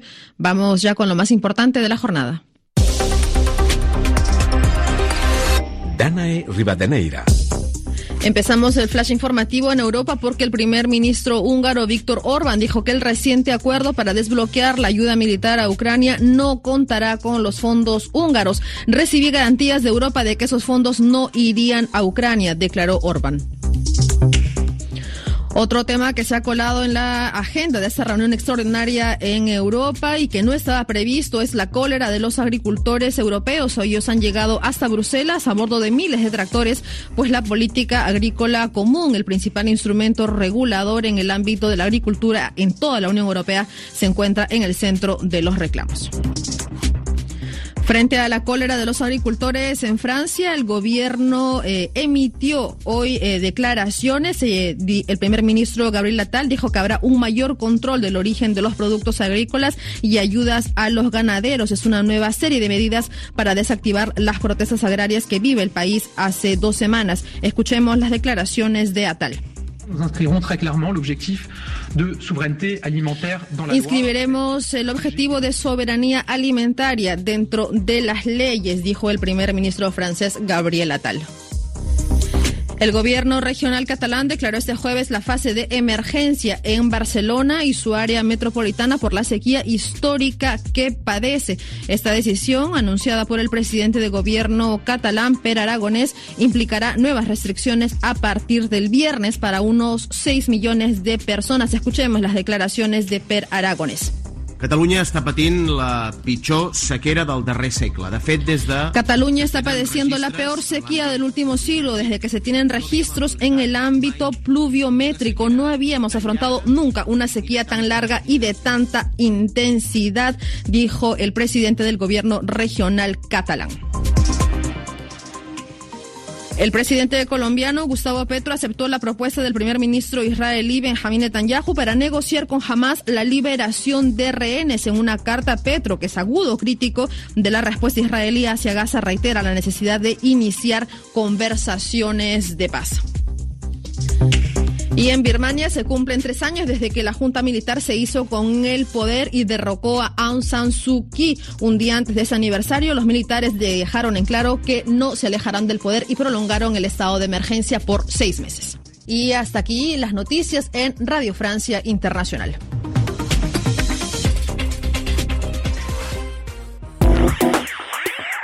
Queremos escuchar tu voz. Síguenos en nuestras redes sociales. En Facebook como Prisma RU y en Twitter como arroba PrismaRU. De la tarde con 16 minutos. Capitalismo, un modelo para desarmar. El tema central de la reciente edición de la revista Otros Diálogos del Colegio de México. Y también hay un artículo en busca de una nueva alternativa económica que escribe la doctora Laura Juárez, quien es profesora, investigadora del Centro de Estudios Económicos del Colegio de México, que tenemos justamente en la línea telefónica para platicar con ella de este tema. Doctora Laura, bienvenida. Buenas tardes. choice. Buenas tardes, Deyanira. Gracias, gracias por el espacio. Y a usted para platicar de esos temas que sin duda pues nos atraviesan en muchas partes eh, eh, el tema de la economía, sobre todo pensar también estos conceptos, el capitalismo, el neoliberalismo. Y bueno, pues me gustaría que nos hable un poco de esto porque más allá de todos los temas eh, polémicos referentes a la, a la política, a la economía o la política económica que tenemos en México y demás, pues siempre eh, todo se encamina a buscar la solución a muchos problemas que tenemos, como el caso de la desigualdad. De, cuéntenos un poco sobre este artículo, qué es lo que plantea. Sí, mira, eh, este artículo, mi artículo lo que hace es prácticamente contextualizar el tema de la revista, que como bien dijiste es este capitalismo, un modelo para desarmar. Y básicamente lo que digo ahí es que esta eh, digamos, la crítica, siempre ha habido cuestionamientos o crítica al, a la manera en que hemos vivido el capitalismo en los últimos más o menos 30, 40 años. Siempre ha habido cierta crítica y cuestionamiento, sin embargo, lo que podemos percibir es que a nivel mundial y también al interior de los países, este cuestionamiento se ha intensificado y se ha profundizado, se ha vuelto también más generalizado pues a raíz de varias crisis que hemos vivido, ¿no? A nivel internacional y, también obviamente que afectan a los países, como el calentamiento global, la pandemia del COVID, como tú mencionabas, la desigualdad que ha ido en aumento, en muchos casos no se ha resuelto e incluso se ha incrementado. Y estos fenómenos eh, afectan tanto a países desarrollados como a países en desarrollo. Entonces, eso es lo que ha hecho que este cuestionamiento pues este, sea más intenso y más profundo y lo que lo que parece estar ahorita en juego es como el futuro mismo del capitalismo, ¿no? y, dentro de esto hay varias visiones. Eh, digamos, e, eso es un, algo característico del momento actual, como yo lo leo, es que desde diferentes visiones, disciplinas y, y ángulos que quizá antes no cuestionaban el status quo, ahorita se está empezando a, este, pues a cuestionar esto, ¿no? ¿Podemos seguir así o hay una necesidad de cambiar el rumbo. Eh, dentro de las visiones más, eh, pues, no sé si decir moderadas, pero hay, hay una visión que considera que sí podemos continuar con el capitalismo, que podemos seguir aprovechando, digamos, el dinamismo económico que genera, ¿no?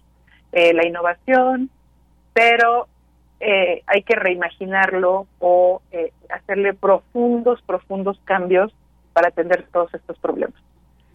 Bien, y en este sentido estamos hablando, usted pone esta palabra, el futuro o el capitalismo, vaya, continuar con, eh, con este dinamismo. Hay también otras voces, hasta dónde nos está llevando el capitalismo, cómo centrarlo también en un ambiente donde eh, hay otro concepto también, que es el neoliberalismo. Cómo, digamos, em, generar una alternativa al neoliberalismo o cómo entender estos dos conceptos que pueden ir en una misma discusión.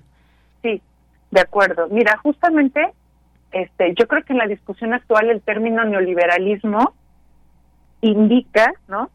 eh, indica muchas cosas, ¿no? De hecho, en, en la revista eh, hay todo un artículo de unos colegas de eh, la Universidad de los Andes en Colombia sobre usos y abusos, abusos del neoliberalismo como término, ¿no? En los debates públicos. El neoliberalismo, si bien eh, es un término que quizá engloba muchas cosas y que para distintas personas, este, pues hay algunas que no les gusta o, que lo entienden de distinta manera, sí se ha vuelto un término que nos permite indicar la manera específica, la lógica y la práctica de, de la economía y de la política global y, nacional incluso que hemos vivido en los últimos años, ¿no? Caracterizada a muy grandes rasgos, y aquí obviamente hay, hay este hay distintas variaciones, ¿no? Locales y demás, pero pues a muy grandes rasgos como con un gran optimismo hacia la economía de mercado, ¿no?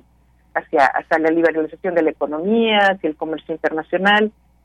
Entonces, justamente toda esta discusión sobre el futuro del capitalismo, más específicamente como, como tú comentas, pues podría, o sea, o sea, eh, enmarcado, se ha presentado como eh, qué podemos hacer, o sea, cuál es la alternativa para un mundo post-neoliberal. O sea, ya que esta, esta excesiva confianza en los mercados, por ejemplo, ¿no? Eh, no han dado los frutos esperados en términos de prosperidad compartida, pero también nos han llevado a otros problemas como el deterioro ambiental, eh, ¿qué es lo que sigue? ¿no?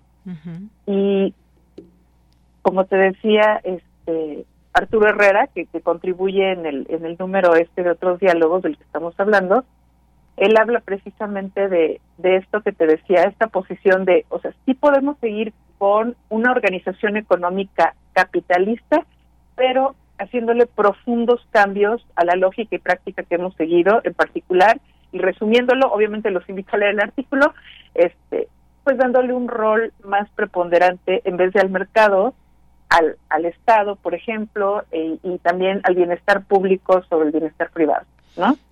Esa es una manera de hacerlo. Eh, hay, hay otros, digamos, hay otras posturas que, pues, pretenden más bien, pues sí, superar el capitalismo como, como lo conocemos, o que proponen eso, ¿no? Más en términos de, más en el campo de la filosofía política y también las, las toca uno de los artículos del dossier de otros diálogos.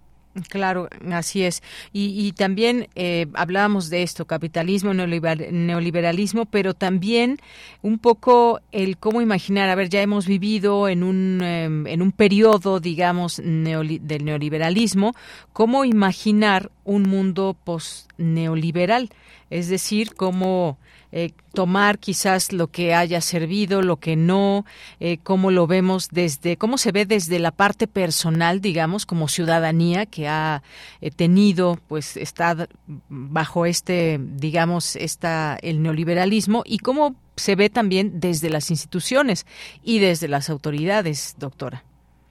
Sí, yo creo que en ese sentido, de Yanira, tenemos que, y lo digo en mi artículo introductorio a este dossier, creo que es muy importante el diálogo, ¿no? Eh, es, es difícil porque, digo, sabemos que, eh, no sé, en términos académicos, a lo mejor las disciplinas, es difícil dialogar entre disciplinas, ¿no? Cada quien está como dentro de su, su visión y dentro de su campo. A nivel político, pues hay, hay ciertas opiniones fuertes encontradas, ¿no? Polarización política. Eh, pero creo que es muy importante favorecer instancias de diálogo con toda la sociedad y me gusta mucho que tú saques este tema de, de bueno, pero pues nosotros los ciudadanos, ¿no? Que no somos expertos, eh, ¿cómo podemos participar en este debate? Creo que sí, sí debe haber instancias en que distintos sectores nos acerquemos, por ejemplo, la academia, con el público en general, con organizaciones sociales, etcétera, este, lo mismo en el terreno en la política, y de tratar de tener un diálogo sobre cómo sería una nueva alternativa socialmente aceptable, que es justo lo que dices tú, ¿no? Sí. Este, ¿Qué queremos conservar, ¿no? Eh, de lo que hemos vivido en los últimos 30 años y qué cosa queremos cambiar. Yo creo que ya hay unos candidatos, este, por todo lo que hemos venido platicando, yo creo que hay unos candidatos bastante obvios, ¿no? O sea, el tema de la desigualdad y el deterioro ambiental pues yo creo que es difícil pensar que haya alguien que no esté de acuerdo en que eso se tiene que resolver. Obviamente el tema, pues el diablo está en, los detalles, ¿no? O sea, ¿cómo lo vamos a resolver? Eso ya, ahí puede haber mucho más desacuerdo. Y también, pues, ¿qué queremos conservar? Pues ahí se requiere una reflexión profunda, pues cómo ha cambiado México, por ejemplo, Latinoamérica en los últimos años, ¿no? eh, un candidato quizás sería eh, la relativa estabilidad macroeconómica, ¿no? Este, el, poder, no te voy a decir que no ha habido crisis, ¿no? Este, internacionales, pero digamos, el entorno macroeconómico de los últimos años, pues sí ha sido más resiliente a esas crisis, comparado, por ejemplo, con los, años 80, ¿no? Entonces, eso podría ser un candidato a algo que queremos conservar, pero no con lo que nos queremos conformar así nada más, sino ir más allá. Pero definitivamente tenemos que dialogar sobre esto y sí se tiene que incluir pues a la, a la sociedad como tal. Efectivamente, y es que eh, estamos en un momento, usted lo dice en, su artículo, en un momento de aspiraciones de cambio en materia económica, política y social, eh, y hay, por supuesto, polémicas académicas e intelectuales eh, que han pues hablado al respecto, ¿no? Usted lo plantea un desmantelamiento de reglas y las estructuras del pasado reciente. ¿Cómo situarnos en este momento? ¿Hacia dónde estamos mirando? Además, pues sí, un momento de aspiraciones de cambio, porque además pues estamos en un momento donde vendrán elecciones y nos toca a la ciudadanía justamente elegir qué es lo que queremos, hacia dónde, hacia dónde ir o qué nos plantean las distintas opciones, digamos, que vamos a tener. Sí, yo creo que, de nuevo, yo creo que en este sentido, eh, como ciudadanía, y, hay que tomar los espacios, y digo, hay instancias que tienen cierto, ¿cómo se podría decir? Eh, pues cierto lugar o cierto cierto rol privilegiado en la sociedad como la academia, ¿no? Este, como las organizaciones sociales, para convocar a este tipo de diálogos, ¿no? Sobre lo que queremos este, hacia el futuro, ¿no? Sobre lo que queremos. Hay un hay un, un aspecto que es, bueno, como tú decías, estamos en año electoral, entonces hay un aspecto inmediato, ¿no? O sea, ¿qué queremos? ¿Cuáles creemos que son las prioridades de forma inmediata? Y también al mismo tiempo ir atendiendo estos cambios de mediano plazo que queremos ver. Eh, definitivamente creo que cambiar el, o sea, esto de, reimaginar, ¿no? De, de cambiar lo que se ha tenido durante las últimas décadas, definitivamente ya es un movimiento que ya empezó, ¿no? Estas aspiraciones de cambio están en México y están en América Latina y están incluso en los países desarrollados, ¿no? Entonces, esto es algo que ya empezó y lo que hay que hacer es creo, participar en él, ¿no? O sea, no echarse, no echarse hacia atrás o no replegarse. Hay que participar en él desde la posición que uno tenga, pero hay que, hay que entrarle a la discusión y, bueno, y eso, ¿no? Teniendo en cuenta las dos cosas, el, plazo inmediato y las particularidades de nuestro país, pero también un poco el, el mediano plazo, o sea, a qué, a qué tipo de sociedad queremos llegar, ¿no? Efectivamente, a qué tipo de sociedad queremos llegar y cómo empujamos también como ciudadanía o qué es cómo, cómo plantearnos también qué es lo que hemos tenido, qué es lo que se nos ha ofrecido desde pues los distintos gobiernos y sus miradas, cómo, cómo atacar la desigualdad, cómo eh, generar que la economía crezca o no crezca, qué ha pasado, los contextos, leerlos, hacia dónde nos lleva en pues no solamente el destino, sino las decisiones de gobernantes en su momento. Así que, pues bueno, un tema que hay que leer. Le dejamos aquí el vínculo a nuestros radioescuchas para que puedan eh, leer su artículo y que puedan también ver la, la, revista, leer la revista que se publica y que pues habla de esto justamente, capitalismo, un modelo para desarmar, que es este tema central de esta revista Otros Diálogos. Doctora, muchísimas gracias por estar aquí en Prisma RU y platicarnos de este tema que siempre pues me parece que tiene que estar siempre vigente en las discusiones. Muchas gracias a ti, Deyanira, por, por invitarme a platicar de esto y definitivamente sí los invito a ver la revista en otros.diálogos.colmes.mx. eh, realmente, eh, además de mi artículo, hay otros artículos que eh, hablan pues de distintos aspectos que de, de, esta discusión y que hemos tocado aquí. Entonces creo que vale mucho la pena. Muy bien. Pues muchísimas gracias, doctora. Te agradezco mucho. Y buenas tardes también a tu público. Gracias, hasta luego, muy buenas tardes. Hasta luego. Fue la doctora Laura Juárez, profesora investigadora del Centro de Estudios Económicos de El Colegio de México. Continuamos. Queremos escuchar tu voz. Síguenos en nuestras redes sociales. En Facebook como Prisma RU y en Twitter como arroba PrismaRU.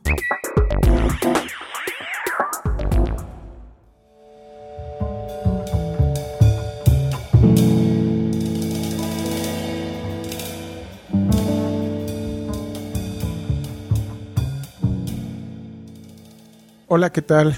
Queridas amigos y amigos de Melomanía, les habla Hegel Pedrosa para extenderles una invitación para que este viernes a las 6 de la tarde en el Faro Cosmos nos acompañen a presenciar la música del lanzamiento de nuestro primer disco, Hegel Pedrosa Trío. Es un disco que engloba mis composiciones de cerca de una década Y me acompaña Ulises Peña en el contrabajo y Reona Sugimoto en la batería. Es entrada libre. El Faro Cosmos está ubicado en la calzada México-Tacuba, muy cerca del metro normal. Recuérdenlo, es este viernes 2 de febrero a las 6 de la tarde en Faro Cosmos, entrada libre. Les esperamos.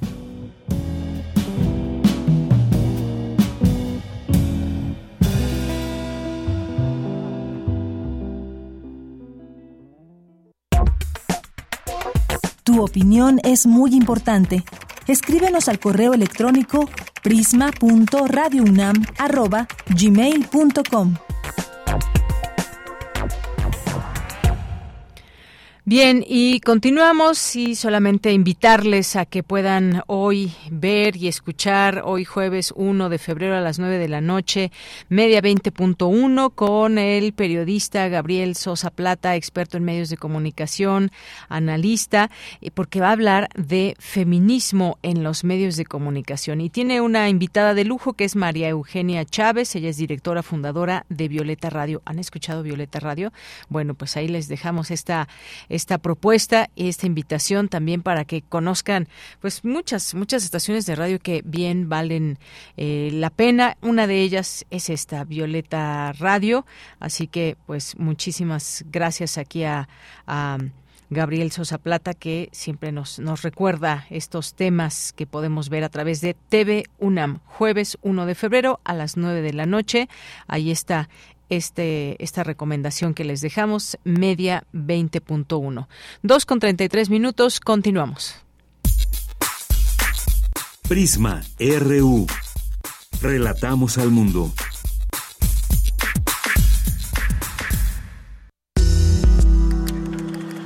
Colaboradores RU. Cine. Bien, Eric Estrada, quien es crítico de cine, y bueno, aquí ya hemos tenido su participación en otros momentos. Te saludo con mucho gusto, Eric. Buenas tardes.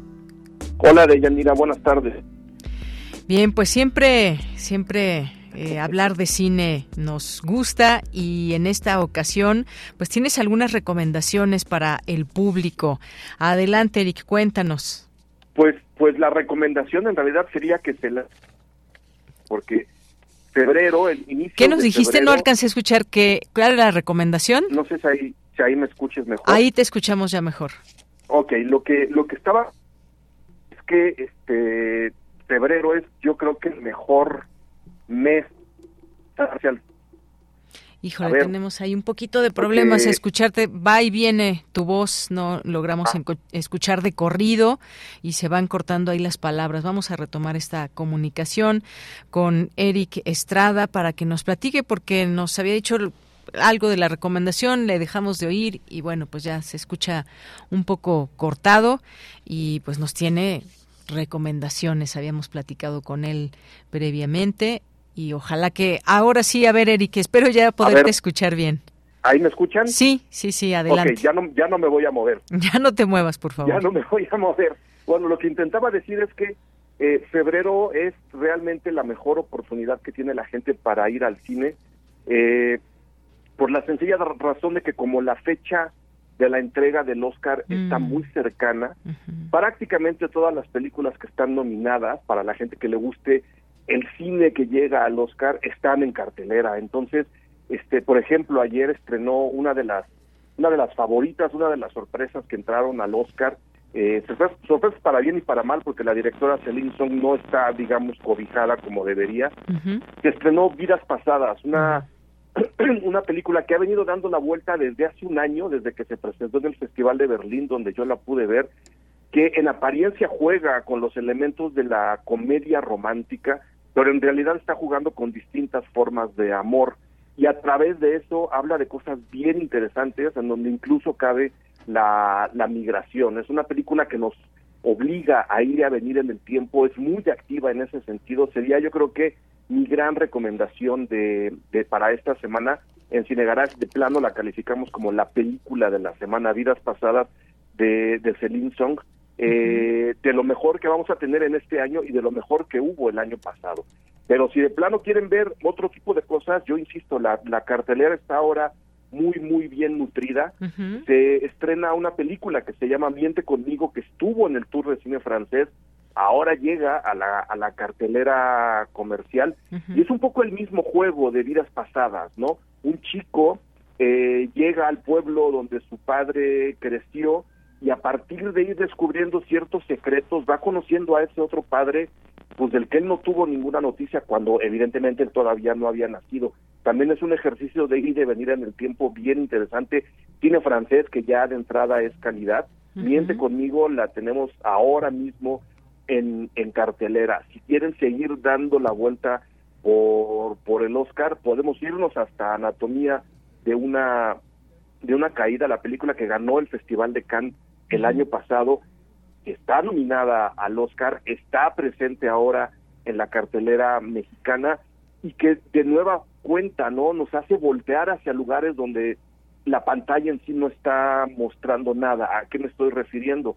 Un hombre cae en, en su casa en, la, en, los, en los Alpes, se muere, ¿no? Y la investigación alrededor de este accidente, de si pudo ser un accidente o no, es una serie de interrogatorios a su hijo, a su esposa, en donde vamos descubriendo a este personaje prácticamente sin verlo, porque él muere al iniciar la película y es un ejercicio, ¿no? De ver qué tanto pesan las figuras masculinas en lo contemporáneo, en las familias contemporáneas, en medio de un drama que al mismo tiempo es un thriller de investigación policíaca. Es una película muy tensa, muy emocionante, por momentos muy incómoda.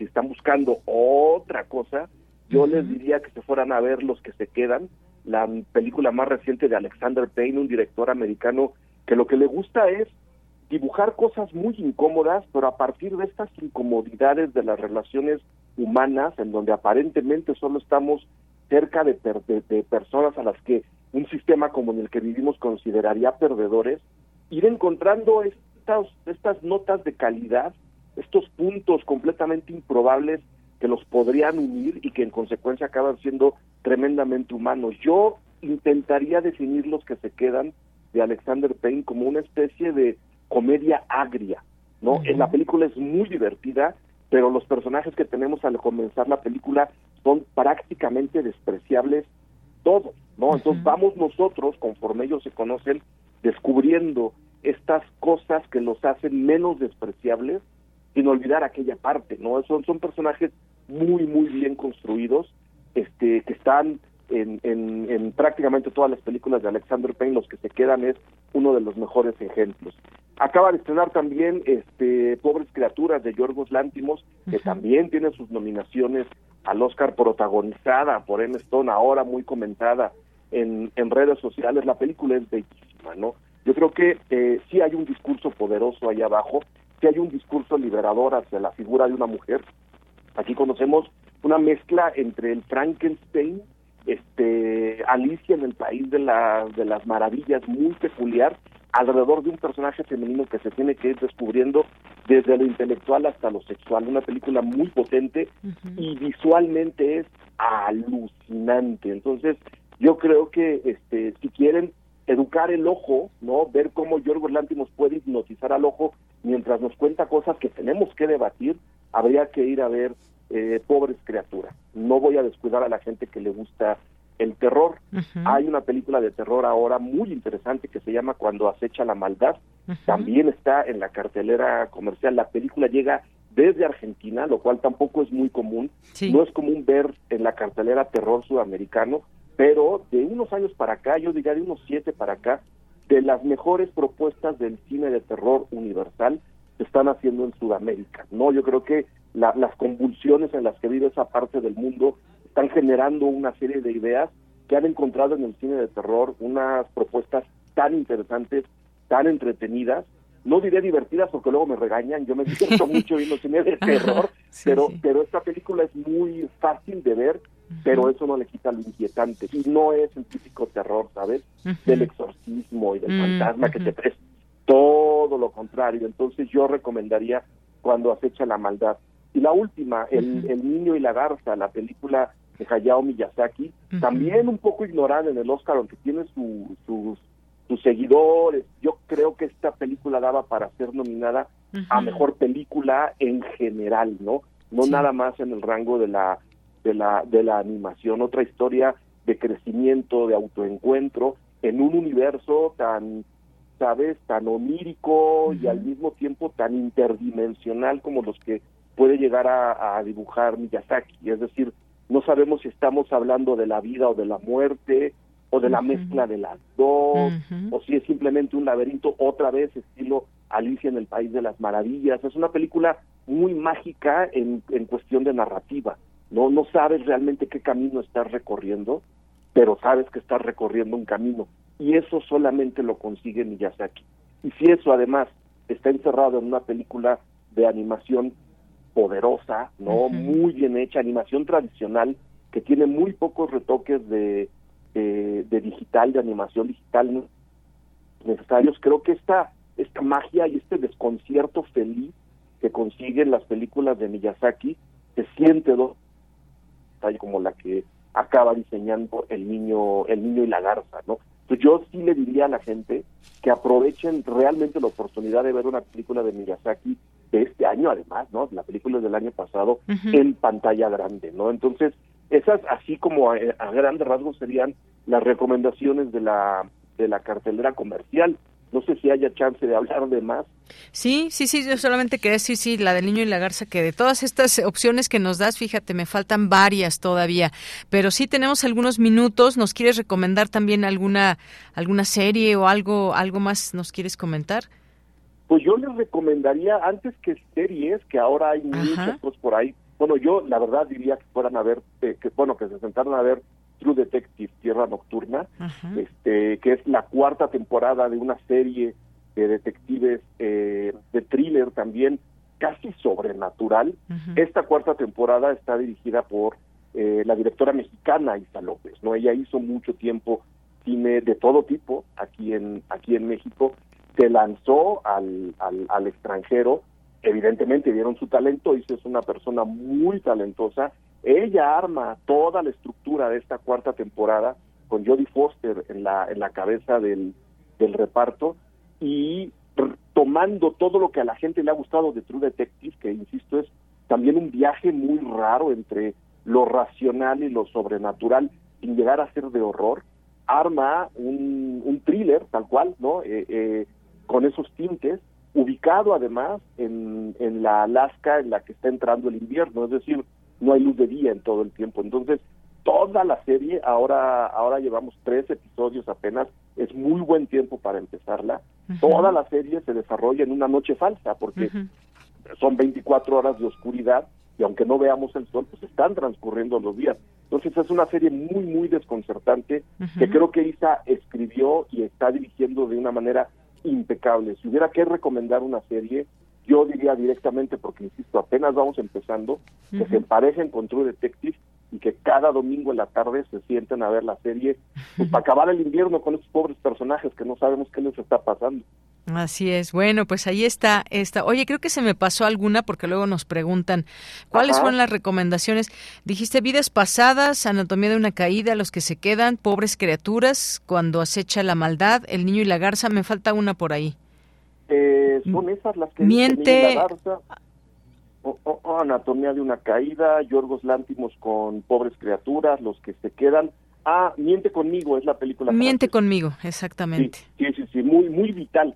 Si tienen que llevar a la tía consentida al cine, creo que miente conmigo es la indicada. Ah, Muy bien. Bueno, pues ahí están estas recomendaciones, las cuales siempre te agradecemos aquí en este espacio. Eric Estrada, que, pues bueno, el director editorial de Cine Garage, y bueno, pues siempre aquí con estas recomendaciones y análisis de las cosas. Vienen los Óscares, eh, nos decías justamente los premios Óscar, y que pues es un buen momento para ir al cine, porque varias nominadas están en cartelera. Muchas gracias, Eric. Exactamente. Gracias a ti, Deyanira. Yo feliz de estar con usted. Gracias, un abrazo. Bye. Hasta luego. Eric Estrada, director editorial de Cine Garage y bueno, pues aquí en Prisma RU. Continuamos y nos vamos a Cultura con Tamara Quiroz. Cultura RU. Deyanira, qué gusto saludarte y saludar al auditorio de Prisma RU. Seguimos con la información cinematográfica. Les comparto que la Secretaría de Cultura del Gobierno de México, a través del Instituto Mexicano de Cinematografía, abrió la convocatoria del programa de estímulo a la escritura de guion y desarrollo de proyectos 2024, que estará abierta hasta el 8 de febrero. Esta convocatoria está dividida en dos vertientes de apoyo y con este programa, desde 2019, se han apoyado 203 propuestas para incentivar la creación cinematográfica y audiovisual en todas las regiones del país. Sobre este tema conversamos con Diana Tita Martínez. Ella es directora de apoyo a la producción cinematográfica del Instituto Mexicano de Cinematografía, el INCINE tú como directora de apoyo a la producción cinematográfica de, de este instituto, que nos platicarás cuáles son los objetivos, quiénes pueden participar. Sabemos que tienen hasta el 8 de febrero, pero bueno, el tiempo ya está corriendo. Claro, mira, si se trata de eh, una convocatoria que tiene dos categorías para poder participar. Una es la de escritura de guion y otra es la de desarrollo de proyecto.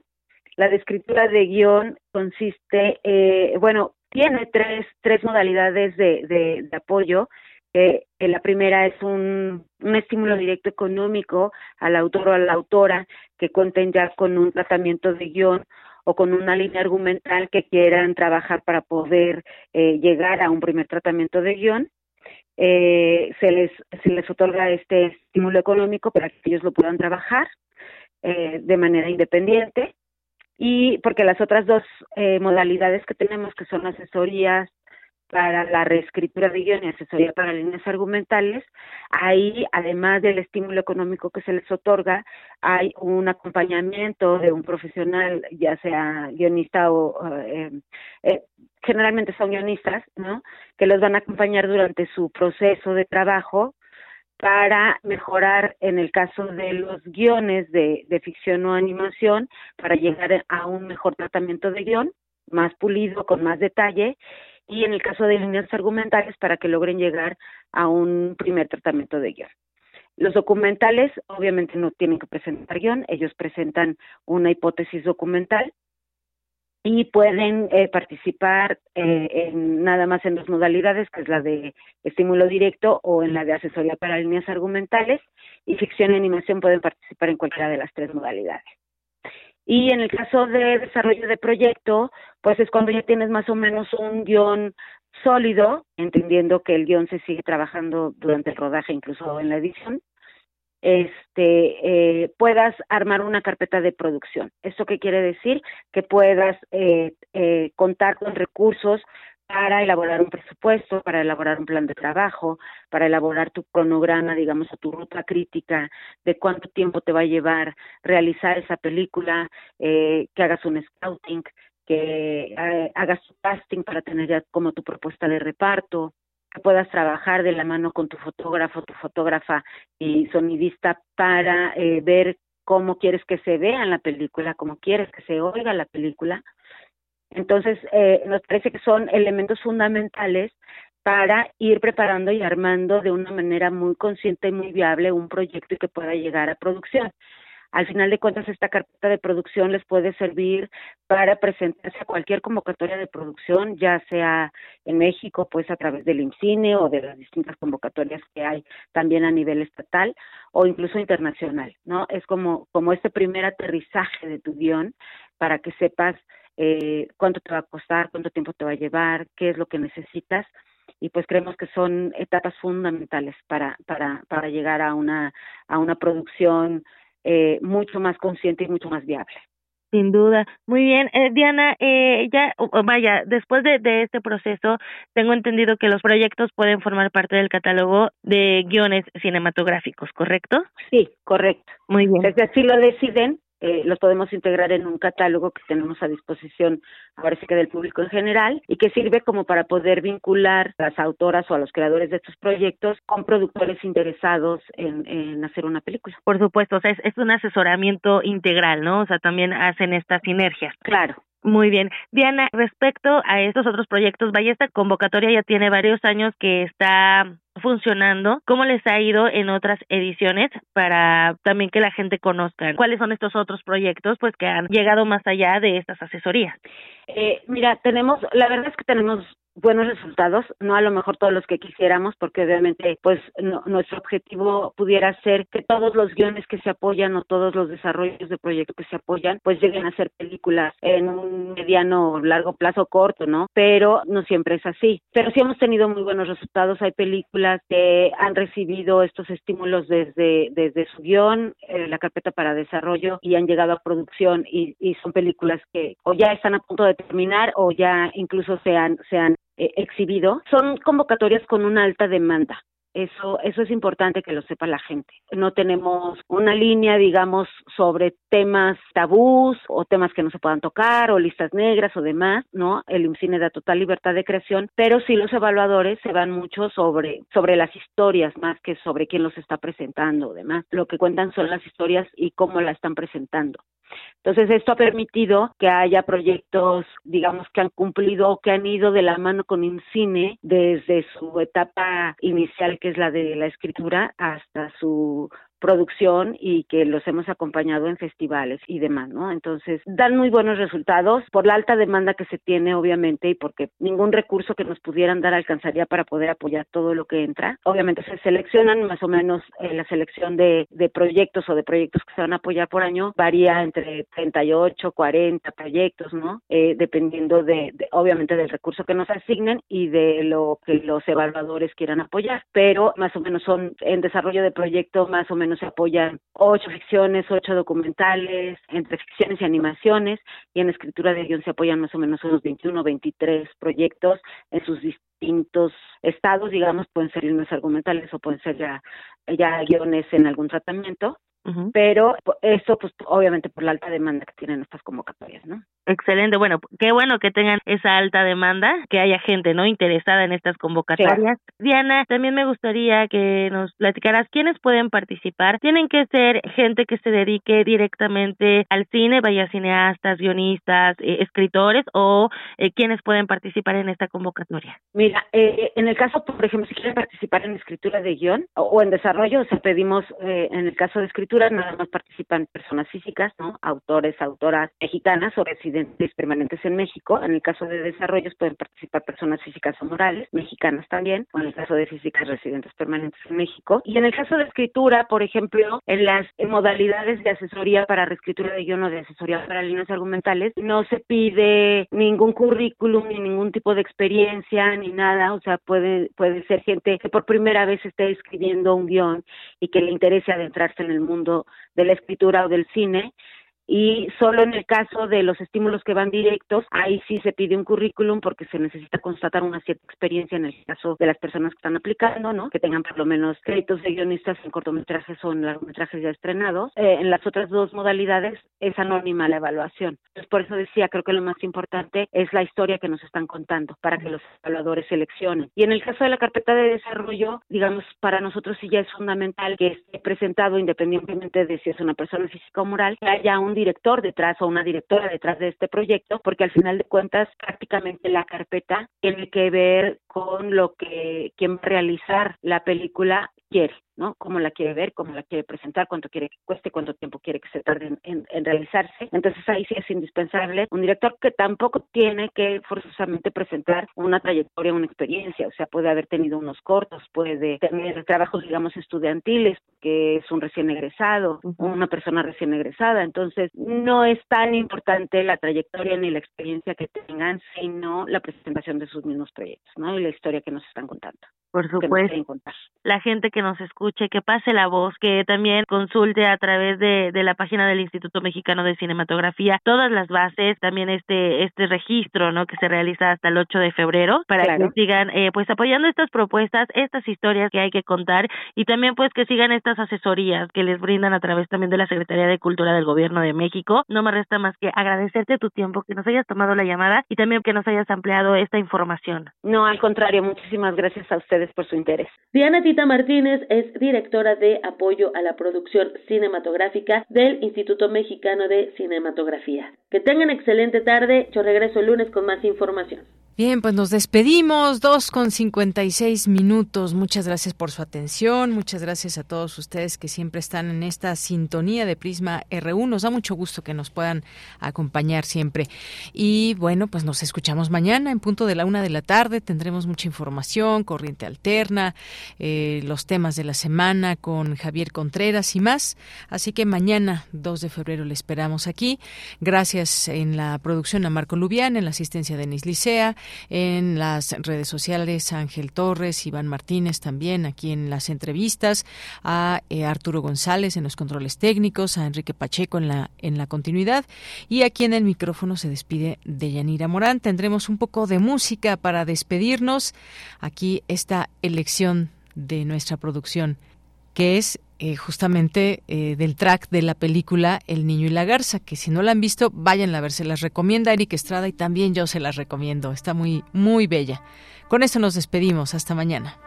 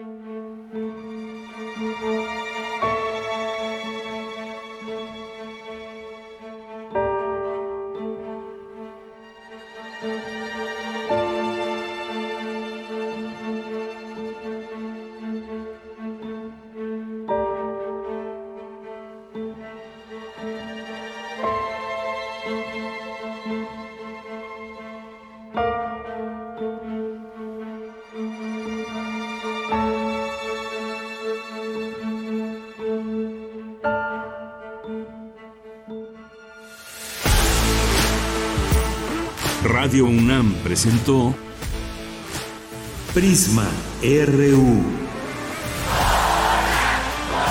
Una mirada universitaria sobre los acontecimientos actuales. Prisma RU. Relatamos al mundo.